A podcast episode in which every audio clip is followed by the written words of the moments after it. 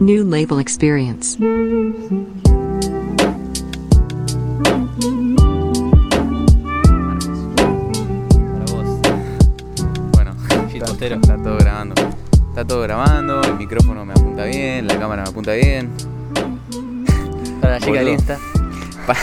Parecés vos Patiño con la. 47.000. Sí, boludo. Ah, Boludo, Qué lindo volver a grabar un podcast entre nosotros. La verdad que lo necesitaba. Sentía que necesitábamos como un tiempo para, para charlar un poco de todo lo que estuvo pasando y para charlar del proceso que estamos viviendo y todo lo que está pasando. Siento que es como una etapa cargada para los dos, boludo. Emocionalmente, físicamente, mentalmente. tuvimos unas dos semanas súper vertiginosas. Fueron épicas. pedazo de, qué pedazo de adjetivo, Sí, sí, fueron vertiginosas y encima es como que nos estuvimos rodeando con gente súper emprendedora, que vive en el mundo globalizado, nos abrió mucho el espectro Pero de referencias. Emprendedora posta. Sí, sí, tipo- a otro nivel, nos dio un contraste altísimo. Altísimo el contraste que tuvimos de, bueno, de Damián, de Ian. Fue, tuve dos días dolor de cabeza después de estar con Ian porque me movió toda la masa encefálica. Ian es una masa, es una, una máquina de aportar valor, boludo. El pibe Y algo que me encantó que volvió a despertar en mí, como lo dije en el podcast cuando lo entrevistamos, ese hambre de querer aportarle valor a la gente, de ayudar, de darle lo mejor de mí en cada momento. Tipo, tengo una reunión, tengo una meeting con alguien y tengo que saber qué es lo que le mueve en la vida, qué es lo que le da energía, qué es lo que le apasiona y dejarle lo mejor de mí. Se tiene que ir pensando que ese fue el mejor día de su vida. Sí, Ian, Ian, sin darse cuenta, lo que hizo fue plantar una semilla. Tipo, plantó una semilla en tu cabeza y en mi cabeza y en la cabeza de todos los oyentes, boludo. Y gracias a él yo también, tipo, me di cuenta que estaba sin, o sea, sin darme cuenta le estaba aportando valor a todos los que me rodean. Te conté, ¿no? Que el otro día, volviendo de la facu con un amigo, el chabón súper técnico, bien programador, le digo, guacho, tenés que tener tu startup, no sé qué, tenés que hacer esto, tenés que hacer lo otro. Y cuando el pibe se bajó del auto estaba con una sonrisa como diciendo, Rama, te amo, juntémonos a comer y contagiar esa energía y verlo al otro sonreír, creo que es lo más lindo que hay. Es como que capaz el sistema de chicos nos enseña a que como que como que nos saca un poco egoístas, boludo, a veces siento. Y puede ser, capaz que con el tema de las notas, como que te hacen... Hay una competencia que es buena y hay una competencia que, es no. una mierda. Eh, La competencia de querer superarse uno mismo y de trascender tus propios objetivos y tus propias marcas está buenísima. Ahora la competencia de yo quiero ser mejor que vos y te piso la cabeza a vos y eso hace que le desees el mal al otro, ¿entendés? O que le vaya peor. Y nosotros en- dentro de nuestro grupo de amigos y entorno buscamos todo lo contrario. Es tipo, bueno, yo quiero que vos tengas más clientes, Mauro, tomá, y yo quiero ver si te puedo pasar un cliente a vos y así estamos aportándonos valor constantemente. Sí, pero al mismo tiempo igual, ojo, la competencia también es buena en, en el sentido de que si te rodeas de gente que está demente, vas a ser un demente más, ¿entendés? Sí, Porque vos no querés ser tampoco el que se queda atrás. Entonces, hay como distintos, di- distintos puntos de vista para ver la competencia. O sea, está por un lado el que es un- el punto de vista que es una mierda, decir, te quiero pisar la cabeza y quiero ganar yo a costas de vos. Eso es una mierda. Pero si estamos todos. También es un una grupo- cuestión de identidad para mí eso, porque es como puede haber buena competencia, no sé, tipo vos y yo, no sé, nos ponemos a jugar al pool o a guantear y vamos a querer ganar los dos, pero no vamos a hacer mala leche uno con el otro. ASMR No, no, no, salió ahí con esa botella. No, claro, por eso a eso me refiero, tipo, la competencia como la competencia en donde yo quiero que a vos te vaya bien y vos querés que a mí también me vaya bien, pero al mismo tiempo yo no me quiero quedar atrás mientras vos progresás y vos tampoco te querés quedar atrás mientras yo progreso. Sí. Esa es como la competencia más linda. Y es difícil de definir y tampoco sucede mucho en el ambiente de colegio, o sea, vos te- es como que no, no sea como esta competencia sana. Yo lo veo Este- como este, que- este grupo nutritivo sano, no sea tanto.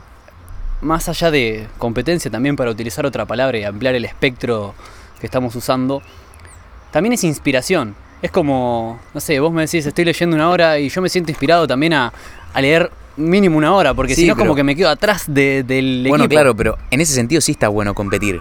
Es como que te impulsa a ser. A ver, obviamente, la competencia hace que los mercados sean más. Eso. em, Eficientes. más eficientes, más justos, o sea, que el producto sea mejor para el consumidor, o sea, si lo llevamos al capitalismo, ¿no? Obviamente, está buenísima, la- está buenísimo competir. Lo que no está bueno es, claro, decir, bueno, compito con vos, pero te hago mierda en el camino, ¿entendés? Te pongo trabas, te hago trampa para que a vos te vaya mal. Sí, totalmente. Eh, tengo una pregunta que me viene haciendo estos días y quiero saber cuál es tu opinión, que lo viviste muy mano a mano en el proceso. En estas últimas dos semanas que nuevamente fueron vertiginosas, fueron de puro progreso y concientización, ¿qué es lo que más te llevaste? ¿Qué es lo que el aprendizaje más fuerte o el cambio de conciencia o clic que te hizo? Que dependiendo del nivel de estrés que puedas tolerar, va a depender qué tan buena es tu vida. O sea, God. eso fue lo que aprendí, boludo, estas dos semanas. Que dije, o sea, mientras más incertidumbre y estrés puedas tolerar, mejor calidad de vida vas a poder tener a futuro. Viste Y que Tony Robbins dice, la calidad de tu vida es proporcional a la calidad de la incertidumbre que vayas a tener. Si no puedes tolerar mucha incertidumbre, tu Pero- vida va a ser chiquitita. Yo me terminé de dar cuenta, porque es como con todo. O sea, esta semana, estas dos semanas para nosotros conocimos mucha gente. Fueron como muy cargadas, boludo. Pues en el proceso de conocer mucha gente y tener un nuevo estándar de calidad de personas con el que nos queremos rodear. Al mismo tiempo vos estás con tu productora, yo estoy con, con mi agencia. Eso, esas dos cosas nos llevan un montón de tiempo. Sí. Entonces, estamos cansados físicamente, mentalmente y emocionalmente. Yo no doy más. Pero al mismo tiempo estoy feliz porque, a ver, es tre- tremendo propósito. Estoy feliz de no dar más. Estoy feliz de estar muerto, de estar cansado. Pero sí fue muy... fue- fueron dos semanas muy pesadas y me terminé dando cuenta de eso, que, que yo me busqué esta incertidumbre, pero que esta incertidumbre me está dando altos resultados. Entonces tengo que seguir buscando la mayor cantidad de incertidumbre y cansancio e incomodidad posibles para tener la vida que quiero tener. Sí, completamente. ¿Qué aprendiste vos? Y algo que sumo a eso antes de darte mi apreciación es, vamos a trazar un paralelismo con el ejercicio. En el ejercicio vos, el músculo crece no cuando le estás dando estímulo, sino cuando descansás. Entonces yo tuve que encontrar el equilibrio y el balance adecuado dentro de estas semanas con el descanso. Viste que encima, tipo, puse peso sobre los hombros con Gabriel y No, le dije, no. si no me levanto a las 5 y no te mando un video así, asá, cumpliendo No dormiste una mierda esta no semana. dormí una mierda esta semana. No. Y fue hasta un poquito contraproducente y sobreviví a base de siestas. Sí. Entonces, Pero lo hiciste. lo hice y, e hice todo y dije, ok, ahora necesito un poquito más de soga y me obligó a crear equipos. Por ejemplo, con el tema de la conferencia que también, que es la semana que viene, me está matando la cabeza. El, el perfeccionista de quiero tener todo bajo control, quiero eh, que la parte de la filmación esté perfecta, la parte de la fotografía, la parte del equipo, team, team. Tenemos más de 15 personas ya Y en tu cabeza tenés podcast, tenés productora, tenés conferencia, Reuniones que tenemos que tener para tenés todas temas esas cosas. emocionales. Sí. Sí, que te vas relacionando con personas. Tuvimos una reunión en el medio de la semana que nos descajetó y nos acostamos a las 3 de la mañana, 3 y Sí, media, 4. boludo. Y ahí fue todo en desmedro. Es como que no hay que... Yo siento que en las redes sociales se romantiza mucho el tema de ser emprendedor, pero ser emprendedor es comer pija por 2, 3, 4 años, boludo, hasta que después la pegás y estás como más tranquilo y tenés más tiempo, pero para que tu negocio funcione bien y sea sustentable y no te lleve tanto tiempo, te tenés que romper el orto y laburar 16 horas por día, boludo, y es muy taxante y es muy estresante. Pero bueno, es la vida que nosotros elegimos y creemos que es la que nos va a traer mejores resultados, si no, no lo haríamos. Y asimismo nos apasiona y nos divierte. A ver, a mí el Es de despertarme y bueno, hacer la- mi rutina de la mañana y después estar trabajando arriba de la compu, tener reuniones con un montón de gente de todos lados, aportar valor, aportar, aportar, aportar. Después ir al gimnasio a entrenar para sacarme toda la mufa del día que tengo la cabeza bombada y seguir trabajando hasta que me desconecto el cable en la noche, que digo, ya no doy más y tipo te dormís arriba de la compu y te vas a dormir. Pero también Es no te pasa que, que yo sueño con el podcast, con las redes y con mi agencia. Pienso del podcast, de las redes y de la agencia. Transpiro podcast, redes, agencia. Miro todo mi sistema activo reticular está prestando atención a tipo podcast, redes, agencia. Tengo que crecer, tengo que pegarla, tengo que... Ah, tengo- no, no para ni un segundo, ni un segundo tengo un cable que haga... Sí, sí, no. Muero, no, no, no, nunca para, nunca para. No se desconecta y como dijo Ian en el podcast anterior, el que no lo escuchó es el invitado del podcast anterior, épico, em, la verdad es que nos pasa lo mismo. Hacemos un montón de cosas porque sentimos que podemos. Entonces es como, tengo la obligación, lo tengo que hacer. Tengo que hacerlo, exacto. Bueno, justo quiero hablar de esto. Acá viene un buen rant. Yo hoy, boludo, me pasó esto. Me levanté deprimido. Porque viste que la depresión es como un sentimiento. Yo no creo que la depresión sea como una condición... Bueno, no me voy a meter mucho en el tema porque me van a cancelar, boludo. Pero yo no creo que sea como una condición de la que no puedes escapar y no haya solución, ¿no? Entonces, Tony Robbins dice que en depresión no, no caemos, sino No que que entramos, entramos. en base a nuestro enfoque, en base a qué le prestamos atención, a cómo usamos nuestra fisiología. pues no me Y quiero sí, meter en eso para que los NPC no se enojen, boludo. pero le damos teoría. Sí, sí, sí. Entonces, bueno, me levanté sintiéndome recontra deprimido. Y después miré y dije, tengo una computadora, tengo acceso a internet, tengo agua caliente, acabo de desayunar. Tengo un gimnasio acá dentro de mi casa. Tengo todo. ¡Qué mierda! No tengo derecho a sentirme deprimido. Fui, entrené, me hice mierda y después volví, agarré el celular y grabé un TikTok y dije, guacho, es como que el cerebro tiene un método, tiene tipo un glitch, ¿viste? En donde si vos te estás sintiendo mal, vas a hacer las cosas que tenés que hacer igual y después entra la serotonina, la dopamina y te sentís mejor.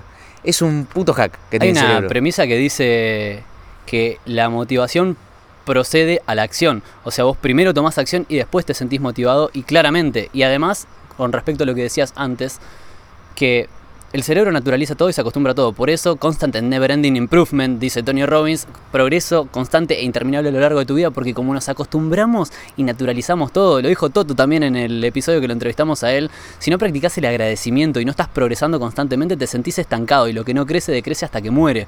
Entonces, hay que, hay que Uh. agradecer, hay que Uy, apreciar lo que tiraste, tenemos. La que tiraste, me encanta, boludo. Me encanta porque además nosotros, para la gente que no sé, que no se imagina cómo nos comunicamos, con Mauro somos muy como de que cuando uno tiene una. Cuando uno está tipo en ese modo ejecutor, por ejemplo, el otro día que tuve un examen, tuve dos reuniones como de una hora y media de laburo, estuve a fondo y no pude entrenar. Y fui a las 12 de la noche y tiré pierna acá en el gym. Y es como que cuando hacemos eso nos mandamos un mensaje ahí por el grupo de WhatsApp motivacional, tipo un video. Sí. Y es tipo, mirá, guacho, estoy acá, son las 12 de la noche, estoy hecho mierda, pero me vine a tirar piernas. Y, y el otro día, tipo, te mandé eso y me acuerdo que te puse, tipo, la entropía destruye todo. Si vos te quedás quieto, estás retrocediendo. Vos tenés que correr solo para permanecer en el mismo lugar. Sí, sí, sí. Y ese es el concepto más, más que más me marca a mí.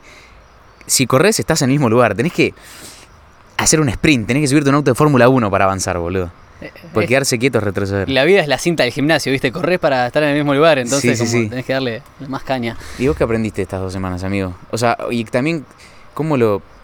qué- qué, qué procesaste? ¿Cómo lo viviste emocionalmente? Pues también sé que fue. Para vos fue. in- o sea, hasta peor por el tema del sueño, pues no dormiste nada. Encima, cuando dejas de dormir, lo primero que te desaparecen son las habilidades cognitivas, la toma de decisión, la parte lógica, el razonamiento, el mood, la felicidad. Decir que tenemos buenas herramientas nosotros y las ponemos en práctica, pero si no, te hace mierda. Vamos por partes. Lo primero que me pasó es que tuve un contraste altísimo. Yo sentía que tenía la vara muy alta en muchos aspectos de la vida. Sí. Y vino gente con una vara más grande, más gruesa, mejor, más resistente. Y nos palo. Y fue como, ah, ok. Claro, y me di cuenta que depende, el cerebro trabaja por asociación y por contraste. Entonces, depende con quién te estés comparando, cómo te vas a sentir. Por ejemplo, si vos tenés un trabajo en el que ganás 300 dólares y te comparás con el que vive en la calle, sí, te vas a sentir excelente, pero si te comparás con una persona que gana 2.000 dólares invirtiendo la misma cantidad de tiempo y energía en O otra 100.000. parte del mundo, y, O y un si millón. te comparás con el de un millón, entonces tampoco es para ser un inconformista, como dice el Cuarteto de Nos en su canción, sino para decir, bueno, ¿con quién me estoy comparando? O sea, ¿estoy siendo conformista? Porque lo bueno es enemigo de lo mejor, o sea, no hay que ser conformista. Y ahí tuve un contraste altísimo y dije, ok, tenía la vara muy baja porque realmente doy para más y puedo más, me siento capaz para más, invirtiendo la misma cantidad de tiempo, energía en las cosas que estoy haciendo. Eso me pateó la cabeza. Y después me devolvió mucho el hambre por comerme el mundo. Antes era como Ah. que estaba muy, muy tranquilo, como haciendo las cosas así, que fluya. Sí. Y fue como, para, para, para. Tengo un montón de capacidades, un montón de contactos, un montón de conocimientos, soy una máquina de aportar valor. Y me empecé a enroscar y a dar manija yo solo y digo, tengo la obligación de levantarme temprano y de tomar acción masiva y de aportar valor y de dar la conferencia que voy a dar y de hacer todo lo que estoy haciendo con el equipo de la productora y de emprender con vos, porque puedo, porque quiero, porque me encanta, porque es lo que más feliz me hace en el mundo. Entonces, me, es como que me dio mucha manija esta semana. Trabajé la autoconciencia, pero desde otro lugar. Y la última cosa, como para cerrar en tres, es que tenés que aprender a ampliar tu, espe- tu espectro de referencias para tener cosas con las que compararte. Porque algo que me voló la cabeza a Ian es los análisis que hacía antes de tomar acción y dice, ¿para qué voy a subir contenido en castellano si el revenue que te da a la audiencia que estás aportando es así a comparación de con una audiencia de Estados Unidos? Entonces lo que tenés que pensar de qué forma puedo tener más apalancamiento. Y en todo lo que hacemos podemos conseguir más apalancamiento. ¿Cuántas veces empezamos a emprender acá en Argentina cobrando un servicio en peso cuando podemos dar el mismo servicio a través de plataformas digitales, cobrando más plata y en una divisa más sólida, más fuerte? No, total. Sí, Ian a mí también me pateó la cabeza, boludo. O sea, el chabón te. El chabón siento que nos subió a una vara que nunca en nuestra vida habíamos. Yo creo que la veíamos, pero como a 10 años esa vara y nos dimos Claro, cuenta que la tenemos al que- lado. Como que la mano. veíamos re lejos y ahora la vimos cerca, que está acá al lado, que está, que está presente. Y eso es lo mismo volviendo un poco al tema de la competencia. O sea, te das cuenta que dices, ahora quiero estar a la par de Jan. Lo cual es muy difícil, pero sé que es posible. Entonces ahora pusimos un nuevo estándar y ese nuevo estándar nos hace pasar de venir a 100 por la autopista con el auto a querer ir a 200. Mm. Porque el salto que tenemos que dar para estar a ese level es de 100%, pero no nos queda otra. Estamos obligados a hacerlo porque sentimos que si no, ¿para qué vivimos? Total, algo ¿Cuál es el ob- objetivo si no es constant and never ending improvement, como Sí, dijiste sí. recién? algo que me gustaría también acotar es que esta semana como que me estresé un toque por dormir poco y hacer demasiadas cosas, por más que estuve creando equipos y delegando cosas. Y le pedí a Martín que me hiciera una sesión de coaching, por favor. Tipo, tenía la agenda tapada y se recopó, me hizo una sesión igual. Y me di cuenta de algo, que tenía una creencia limitante y un miedo muy grande adentro, de que incluso me pasaban las artes marciales. ¿Viste que se dice, hay una premisa que como actúas en un área de tu vida, actúas en todas? Bueno, Sí. muchas veces me pasaba que yo iba a entrenar, que vos también me hiciste un paralelismo con un peleador de MMA, creo, y no lo daba todo. Era como que inconscientemente decía, ay, no voy a trabajar al fallo o no voy a entrenar a fondo hoy, salvo cuando competía. Decía, porque mirá si me estoy yendo a mi casa y me quieren robar y no tengo fuerza para defenderme. Claro, claro. ¿Qué probabilidades hay de que pase eso cuando yo vivía en Junín? O sea, nada, Sí, ninguna, sí. cero. Y, y un montón de cosas así. Entonces me daba cuenta que en el emprendimiento daba así el, el 90%, pero no daba el 120% como puedo dar. Y era por una creencia de que si yo lo. Si no lo daba todo, tenía la posibilidad de salvar mi ego diciendo, ah, no lo conseguí en tiempo y forma o, no, lo, no lo logré, pero porque no lo di todo. Y era una forma de salvar mi ego. Sin embargo, me di cuenta que lo más importante, y esto es eh, como que lo que me llevo de todas estas semanas, lo más importante de perseguir una meta es la persona en la que te convertís mientras perseguís esa meta, no la meta y el objetivo en sí. Eso es el macro de lo que aprendí. Wow, me encanta, boludo. Sí, sí, sí, ex- exacto. Es como todo ese, o sea, en ese proceso que es, porque es lo que veníamos hablando en el auto. Meme. O sea, ese, Un pájaro. Sí, sí, me estaba picando un mosquito acá justo. Estamos, afuera, boludo. Estamos re chill, estamos acá entre los árboles. Este, estos settings me, me inspiran a hablar mucho más, boludo. A mí como que me bajan, ¿viste? Como que estoy más tranquilo, no estoy gritando ni sacudiéndome Sí. tanto porque es como que te bajan el mood. Sí, Entre que te- estoy cagado a palo toda la semana te- y fui al gimnasio hace un rato. Yo y- siento que ahora me estoy abriendo, como que estoy vulnerable y me estoy ahí abriendo con la gente, boludo.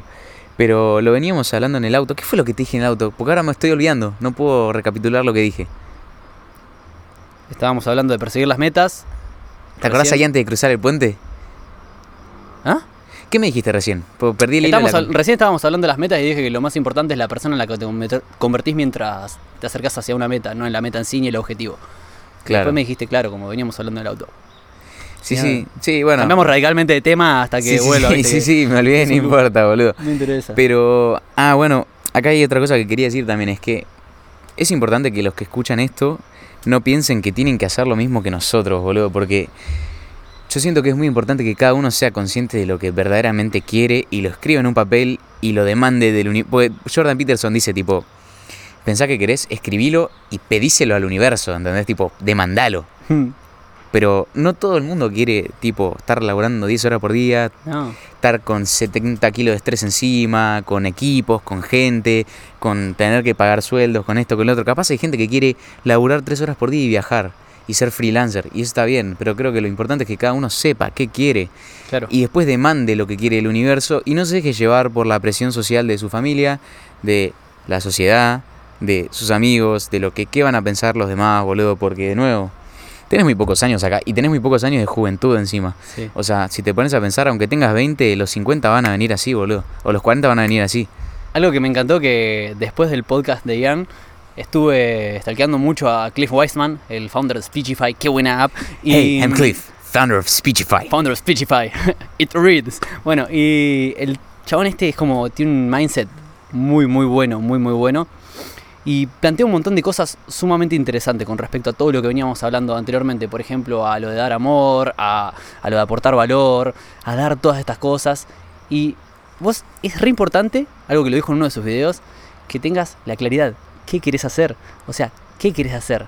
Por qué lo querés hacer, para qué lo querés hacer. Claro. Porque la mayoría de las personas no, no consiguen lo que quieren, que creé un video en TikTok justo esta semana, no conseguís lo que querés porque no sabés definir qué querés. Vivís definiendo qué no querés, pero no sabés definir con claridad qué querés y para qué lo querés. Hay gente que su mayor felicidad en el mundo es formar una familia y tener una familia amorosa. Y ya está, mientras le pueda dar amor a su familia y criar unos hijos y tener un- Y está excelente si te gusta Bueno, eso. Naval Ravikant, que no me voy a cansar de citarlo y quiero que sea más conocido, más famoso, el chabón dice, tipo en tus 20 o en tus 18 o en- por ahí en esta edad, que ya sos más pendejo, tenés tres, tres decisiones súper importantes que tenés que hacer que son las que van a definir tu vida. ¿Qué ciudad vas a vivir? ¿Con quién te vas a casar o con quién querés pasar tu tiempo como pareja? Y de quiénes te rodeás. No me acuerdo si eran esas tres exacto, pero era como... eh, dos de esas seguro que dijo. sí, sí, sí. 66%. Pasa que, pasa que consumo tanta información de tanta gente distinta que después Sí, se se- me mezcla. mezclan los autores, No sé si fue con Hormozy, no sé si fue Naval, bueno. Y, y, y- exacto, tiene toda la razón del mundo. O sea, es como que mucha gente, como vos dijiste, mucha gente no consigue lo que quiere, pero porque es primero que es difícil tener claro qué querés y tener un plan. Pero lo más importante para mí es que cualquier plan es mejor que no tener un plan. ¿No? Cualquier norte, por más, o sea, tenés que tener presente que eso siempre puede ir cambiando, siempre lo puedes ir retocando, pero es importante que hoy te sientes y digas, ¿a dónde quiero ir? ¿Cuál es, qué planeo para el futuro? ¿Qué pasos mínimos tengo que tomar para llegar a este lugar en donde quiero estar? Tipo, capaz querés decir, capaz de decir, bueno, quiero ser millonario, quiero vivir en Los Ángeles. Bueno, ¿qué plan vas a hacer? Bueno, suponete que el paso intermedio es tener una startup. Ok, y antes de eso, bueno, te- abrir mi primer emprendimiento. Bueno, y es como que empezás a por lo menos planificar de manera muy burda, pero eso, eso es mejor que no tener un plan. Pues si no tenés un plan, después te dejas llevar como la corriente y está Sí. esa frase, que el que no sabe a dónde va, ningún viento es favorable. Sí, sí, sí, totalmente. Eh, otra cosa que decía Cliff era aprovechar cuando empezás a hacer una cosa, un emprendimiento, un tipo de negocio, a estudiar o cualquier cosa que empieces, aprovechá a meterle el 100%, el 1000% ahí, porque vas a tener más energía. A las seis semanas, a los seis meses, a los seis años de haber empezado un emprendimiento, de repente no tenés la misma energía y la misma pasión.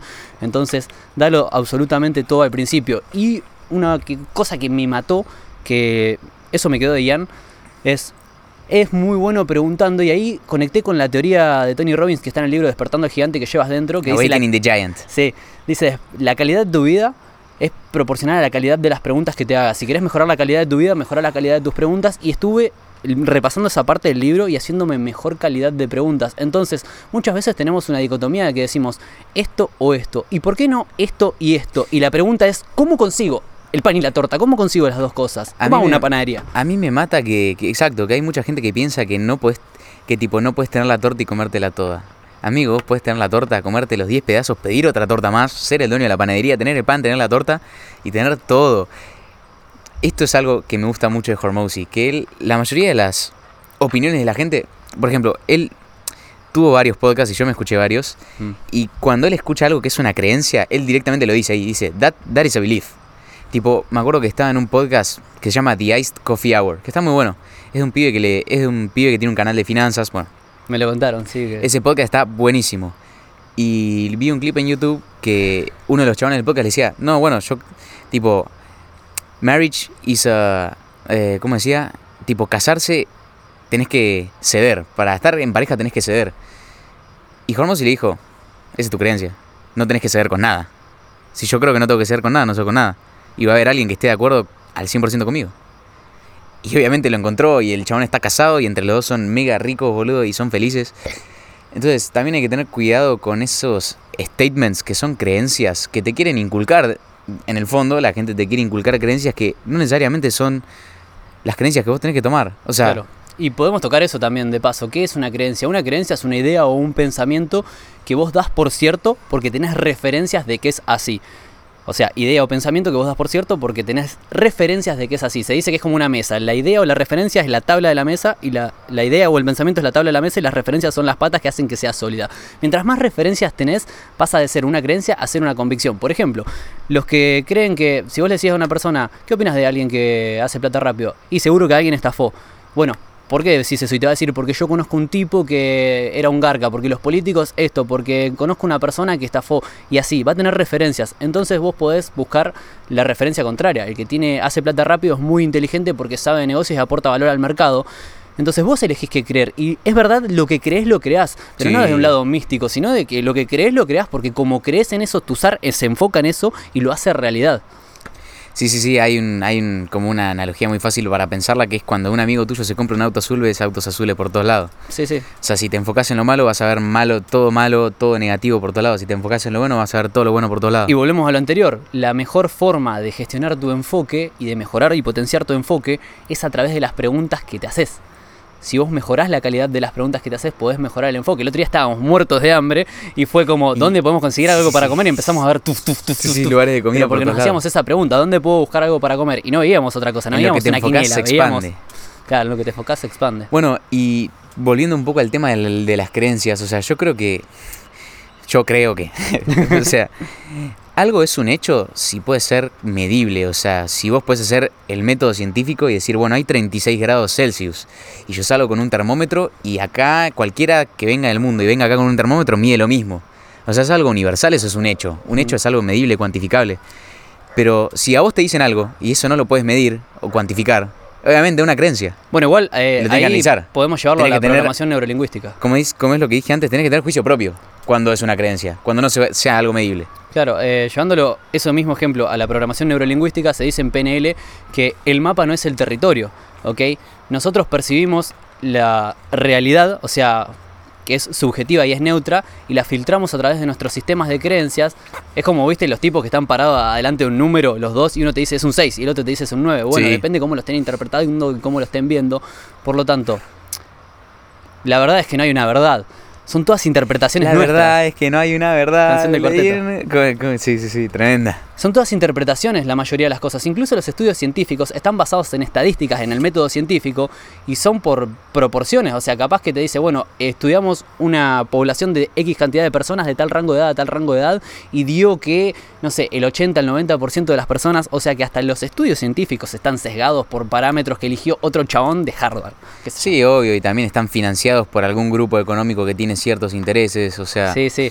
El- sabemos que no son 100% objetivos, boludo. El otro día estaba investigando sobre el tema de la sonrisa, porque estoy escribiendo eso que te dije de, Sí. de cómo ser feliz. Y estaba investigando un poco más sobre la sonrisa y me puse a mirar papers, ¿viste? Pa, pa, pa, pa, estudio científico, estudio científico. Y había uno que decía que estaba comprobado científicamente que las personas, viste que se dice que con tu fisiología programás tu cuerpo. Si usás el cuerpo, no sé, así todo doblado y encorvado mirándote los pies, te vas a poner triste. Que eso es verdad. Pero decían que las personas que se ponían Botox en la frente, como no podían fruncir el ceño, eran más felices. Y me puse a investigar y eso estaba tipo sponsoreado por Botox. Ah, ¿en serio? Sí, sí, entonces es como, bueno, hay cosas que sí pueden ser real, pero hasta los estudios científicos tenés que fijarte el muestreo en qué cantidad de personas fue, como dice Kahneman, los muestreos chicos tienden a los extremos. Si yo digo, hice un estudio científico y lo hice en 10 personas, y toda en la misma edad, y toda en la misma ciudad, y todo el mismo... Y Pregunta que te va, te va a dejar un poco culo para el norte, pero... em, ¿Cómo ves la decisión que tuviste de quedarte acá en Argentina en vez de irte a Europa? Interesante pregunta. ¿Qué, qué pensás Es algo al que, respecto? que charlé con un amigo hace poquito. Y honestamente, eso fue como una corazonada, por decirlo de algún modo. Permiso. Sí, sí, the eh, famous gut feeling. Eh, fue una corazonada, o sea, fue esa intuición de, en primer lugar, ¿para qué me iba a ir a Europa? Para hacerme la ciudadanía y poder viajar por el mundo como ciudadano europeo y no como argentino, que de repente si no te tenés que hacer una visa, que no tengo visa para ir a Estados Unidos, es como una paja. Entonces yo me iba a ir para hacer principalmente la ciudadanía y para emprender allá que hay mayor poder adquisitivo. Iba a dropshipear los servicios de marketing de un amigo que tiene una agencia de marketing, mientras seguía con mis emprendimientos. Y descubriendo Europa también, ¿no? Entonces dije, ok, voy a hacer eso, pero te conocí a vos, eh, empezamos a generar una buena relación Siento que, de siento que Franco da Silva... Sí, fue épico eh, la conexión que hizo entre nosotros. Yo estoy eternamente agradecido por nuestra amistad, boludo. Una sí, locura. totalmente, totalmente. Eh, es algo que encima en, en la rutina que hago de apreciación y de agradecimiento cotidianamente, siempre agradezco por la amistad que tenemos vos y yo. Por más que aprecio mucho el grupo de amigos, como por tema podcast y por mayores afinidades, pasamos más tiempo juntos. O sea, tengo un montón de horas voladas con vos, por así Sí, decirlo. sí, sí, mal. La amistad, Mal, eh, gozo. Y bueno, honestamente, siento que soy feliz el 80-90% de, de mis días y de mi tiempo en general por haber tomado la decisión de quedarme acá por estar rodeándome con vos, con un grupo de amigos fantásticos y maravillosos. Es definitivamente el mejor grupo de amigos que tuve, es un grupo de personas productivas, proactivas, buenas personas. Eh, me siento orgulloso y a la mayoría los admiro en, en muchísimos aspectos. Entonces es como, me siento feliz de haber tomado esa decisión y estamos creando cosas juntos que, lo que hablamos hoy en el auto. Yo lo que no puedo creer es cómo todo empezó porque por hacer videitos en TikTok. claro, boludo. contá la secuencia, por favor. ¿Cómo arrancó desde tu punto de vista? Claro, porque desde mi punto de vista yo me acuerdo que estaba estaba en un periodo de mi vida que estaba triste. Yo nunca dejé de entrenar, yo siempre fui muy productivo. Es como que eso es algo que humildemente admiro de mí, que tipo, Sos muy disciplinado. sí, en la depresión o en la felicidad soy un ejecutador. Que Entonces- mismo, eh, perdón que te interrumpa, es lo mismo lo que dijiste vos el otro día, que la disciplina te salva las papas Las papas, Sí, sí, sí. cuando estás en la lona, cuando, estás, en la shit. Sí, sí, sí, cuando estás en la shit te salva la disciplina. Y mirá todo lo que salió de eso. Bueno, yo me acuerdo que estaba re triste, estaba deprimido. Dije, bueno, ya fue, me quiero pegar en TikTok. No me acuerdo cómo se me cruzó esa idea, pero dije, bueno, listo, me quiero pegar, boludo. Y me acuerdo que el primer video que hice fue un video... em, el primer video que hice fue un video, no sé, shitposteando, porque viste que mi humor es bastante shitpostero. Me acuerdo que tuvo un poco de tracción, 30.000 views, algo así. Después pasó un año, no hice nada. Subí otro video, porque claro, lo conté mal. Yo primero subí dos, tres videos, tuvieron 30.000 views, lo dejé ahí. Después ahí estaba muy triste, deprimido, y dije, me quiero pegar. Bueno, hice un video reaccionando al video de otra persona, se pegó, 500.000 views. Así nomás, yo dije, este video, yo me acuerdo que estaba tirado en el sillón y dije, listo, grabo un video, se pega. un año después de sin tocar TikTok, sin hacer nada, dije, grabo un video, se pega. Grabé el video, se pegó. Dije, listo, ya está, empiezo a hacer videos. Y ahí todos los días, 3, 4, 5 videos por día, hasta que me armé el hábito de hacer 5 videos por día, 5 videos por día, 5 videos por día. Y después, como siempre escuché podcast, yo estaba ahí con Felo todos los días, me cagaba de risa y dije, listo, Felo, podcast, hagamos un podcast. Claro. Sí, dale, de una. Así nomás, fue en un recreo. Y ahí empezó el podcast. Y después hicimos el primer episodio, la rompió. Y después dije, ya fue. Franquito está re pegado, listo, lo traigo a Franquito y es un descontrol. Es el crossover más épico, es tipo los Power Rangers rojos, ¿viste? Y dije, listo, crossover con Franco. Y fuimos a Junín y nos recibiste vos en tu casa y ahí pasó todo esto, boludo. Que encima de eso fue. Desde, te lo cuento desde mi lugar. Yo estaba, tenía la productora ahí en Junín. Tenía el proyecto La Cuna del Progreso que ya lo estaba finalizando. Que bueno, para el que no sabe, La Cuna del Progreso fue un proyecto que tuve en Junín. Que dije, tengo ganas de mudarme a una casa grande donde pueda tener mi productora y además mudarme con gente nazi que me siga al ritmo de gente, nos levantamos a las 5 de la mañana, nos bañamos con agua fría, tenemos hábitos productivos, invertimos tiempo en leer, en mejorar nuestra oratoria, en mejorar hábitos. Era durante un periodo de tiempo, iban a ser de 3 a 6 meses y se me sumaron un par de dementes como yo y lo hicimos. Estuvo buenísimo y después a eso se sumaron personas virtualmente. O sea, fue- éramos un montón, hasta Mati. Gorga, Mati Gorga se sumaba por videollamada desde la casa, era Qué capo. legendario. Y mm, en ese momento cuando dijimos nos vamos a Europa con Gabriel, em, fue, ok, nos vamos a Europa. Se- ¿Está bien la exposición de la cámara? Sí. La tuya está épica. Sí, la tuya también. Está como oscureciendo, obviamente, porque está haciendo noche, pero está... Sí, está pero la veo bien desde acá. God. Em, entonces estaba así. Y en ese momento, justo cuando me estaba por ir de Junín, yo hacía tres semanas, por ejemplo, había visto que Franco publicó en Facebook, que no sé por qué entra a Facebook, 90.000 seguidores en TikTok. Y digo, uy, qué bueno, porque Franco fue una persona que la tryhardeó duro en YouTube años atrás y tuvo algo de views, pero no- nada que ver con lo que logró en TikTok, ¿viste? Y digo, uy, qué bueno, amigo, felicitaciones. Vi que te hicieron una nota en un diario de Mar del Plata, ponele que era, no sé qué, me encanta. Tomemos unos mates. Yo siempre a Franco como que le hinché las bolas para juntarnos, porque era mi profe de oratoria. Y él como que sí, después, sí, después, sí, después me dio bola, nos juntamos a tomar un mate, nos pusimos al día, y cómo te va, ¿Qué- cómo terminaste en TikTok, y bueno, me contó la historia. Sí. Y le digo, Franco, me encanta lo que estás haciendo. Tengo la productora, te quiero regalar una buena foto de perfil antes de irme de Junín. Pues me parece una cagada la tuya. O sea, es Sí, como, sí, sí. está bueno el gesto, pero necesitas una profesional. Ya te ibas, boludo. Ya me iba, boludo. Ya me iba a la mierda. Qué Ya locura. Tenía la plata ahorrada para el pasaje, todo, ya está. Qué Era- locura, boludo. Me iban pelotas y con el pasaje, locura. ¿viste? Y mm, bueno, me dice, sí, no sé, bueno, me dio medio vueltas. Y después agarré y me dice, mirá, hermano, me van a venir a entrevistar unos chicos de, de Buenos Aires. Eh, Ramiro dice que tiene un podcast. Em, ¿Lo podemos hacer en tu casa? ¿Que tenés la productora? Sí, obvio, dale, buenísimo. Yo agarré y dije, ¿quién es Ramiro? ¿Quién va a venir a mi casa? Me pongo a mirar y un pibardo que hablaba sobre hábitos saludables, sobre entrenamiento, subía esos videos de pancake que no los Sí, subiste sí, más. sí, sí, sí. Amigo, ey, hoy probé el mejor pancake del mundo y lo, lo hizo él. perfeccioné, lo No, no, perfeccioné. no, no, no, no lo que- perfeccionaste, lo llevaste a- al nivel Ian, boludo. Es el Ian de los pancakes ese. Tengo que seguir la nueva receta, boludo. Es espectacular. Y bueno, ahí dije, qué chabón copado, habla de desarrollo personal igual que yo. Y ahí dije, hay gente copada en TikTok. Porque yo pensaba que TikTok era bailecitos boludos. No, claro. Entonces Franco me dice, hacete TikTok, la vas a romper en TikTok, deja Instagram, pa, pa, pa, hacete TikTok. Y dije, bueno, me creé TikTok y el primer video que subí yo era un video, el, el backstage tuyo grabando un TikTok con Franco da Silva. Y también Sí. tuvo como 14.000 views el primer video que subí. Sí. Me cagué la risa, se grabó ese podcast. Comimos saludable, que en esa época yo era vegano, les hice unas hamburguesas veganas Estuvo zarpadas. Hice un café zarpado Sí. y eh, bueno, nada, fue ahí. Y cuando me vine para Buenos Aires, como que nos vimos dos o tres veces. Te... No, no, porque yo me acuerdo, ahí está la, la historia también de trasfondo. Vos me dijiste, chabón, te tengo que regalar algo. Y yo como que, bueno, no, nos habíamos conocido, pero no teníamos como confianza ni afinidad, obviamente, habíamos estado una tarde. Yo dije, ¿qué me querrá regalar este, boludo? Qué raro, bueno, no importa, vamos. Encima yo estaba en un hostel y fue como, che, tengo algo para vos, vení. Sí, sí, sí, dije, bueno, ya fue, voy, que no puedo perder, no tengo nada para perder. Y fuimos ahí al hostel y ahí me regalaste la cafetera y dije, nah, está demente este chabón. Y me acuerdo que nos, porque no fue lo del regalo de la cafetera, me acuerdo que después nos quedamos ahí en un café charlando. Sí, sí, sí. y medio que me contaste de tu vida. Y yo dije, no, este chabón es un nazi. Lo tenemos que traer al podcast. Y le dije, Felo, lo tenemos que traer ahora al podcast. Eso está demente. Y ahí salió. Salió esa, tuvimos un podcast, nos cagamos de hambre a las dos horas y pico, lo cortamos, hicimos otro podcast de dos horas y pico, tenemos cinco horas de Maurite parreando ahí. Qué locura, Y- boludo. Y bueno, empezaron a, a pasar más cosas, pasamos más tiempo juntos. Eh, fuimos a Endeavor, Endeavor fue una locura este año. En Endeavor fue como un antes y un después en mi vida, pero simplemente porque fue un, un día en el que me sentí el duco, boludo. Llegué Amigo, tenías nunca- 45 pibes alrededor y nunca me habían saludado antes, creo. O era de las primeras veces que me saludaban. O sea, vos imagínate, nunca te saludaron.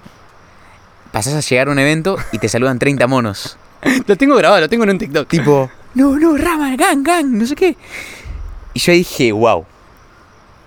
Hice algo. No sé qué hice, pero algo hice. Bueno, no puede ser que tenga esta repercusión. Me acuerdo que hasta gente random se sacó foto conmigo porque vio que mucha gente se sacó foto conmigo y la agarró Sí, el neuronas efecto Halo, espejo. viste, que dice Kahneman. Sí, fue full neuronas espejo. Y ese día para mí también fue un punto de quiebre para nosotros. Ahí me, me partió la cabeza y algo que, que pasó también ese día en Endeavor es que en un momento, tipo, nos paramos así, creo que te paraste vos y, y empezamos a hablar de la cantidad de gente que había y dijiste, eh, hay como 3.500 personas en este auditorio.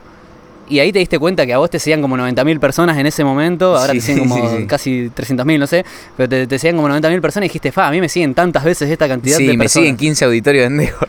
Y fue como nos dimos cuenta de la dimensión que teníamos. A mí ahí también me seguían, no sé, hacía un mes y pico que tenía TikTok, tenía 40.000 seguidores.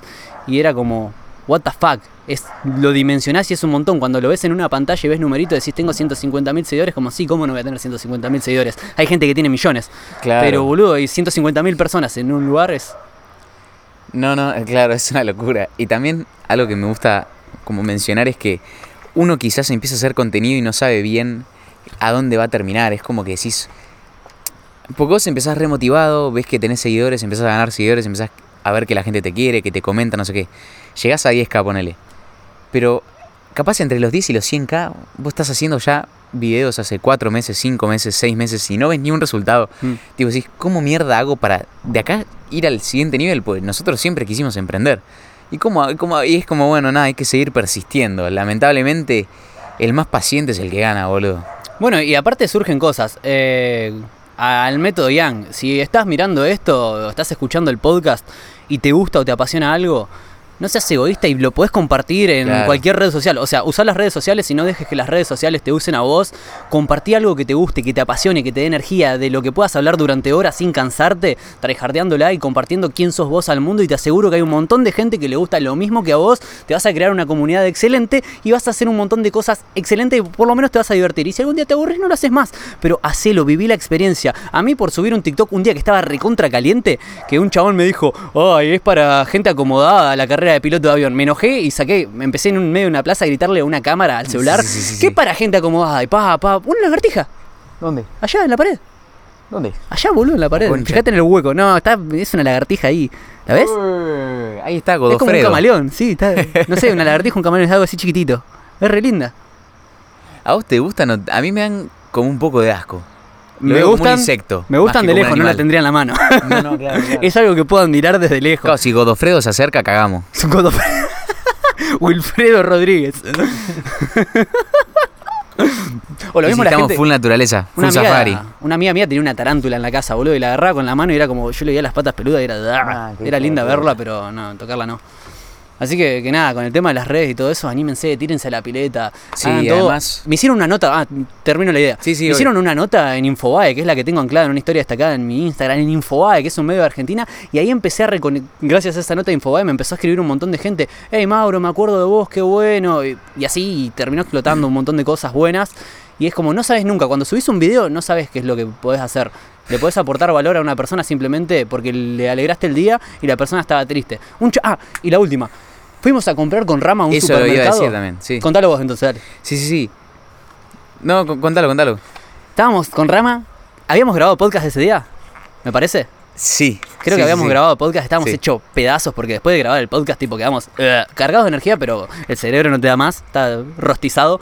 Y fuimos a un supermercado 24 horas que está a la vuelta de casa a comprar algo para lastrar, un pedazo de carne. Sí, sí, sí. Y cuando estábamos en la fila ahí para pagar, entra un chabón y como que queda estuneado así, al sopi, y nos mira y dice, no puedo creer que estén acá. Que nos pasa bastante seguido esto, como que la gente se reemociona y nos encanta. Si nos ves en la calle y nos querés saludar, saludamos. Nosotros somos recopados, Sí, y vamos obvio, a obvio. charlar todo. Exacto. Y, y estábamos así con Rama y dice, no chicos, si no fuera por ustedes y por su podcast, yo no estaría acá.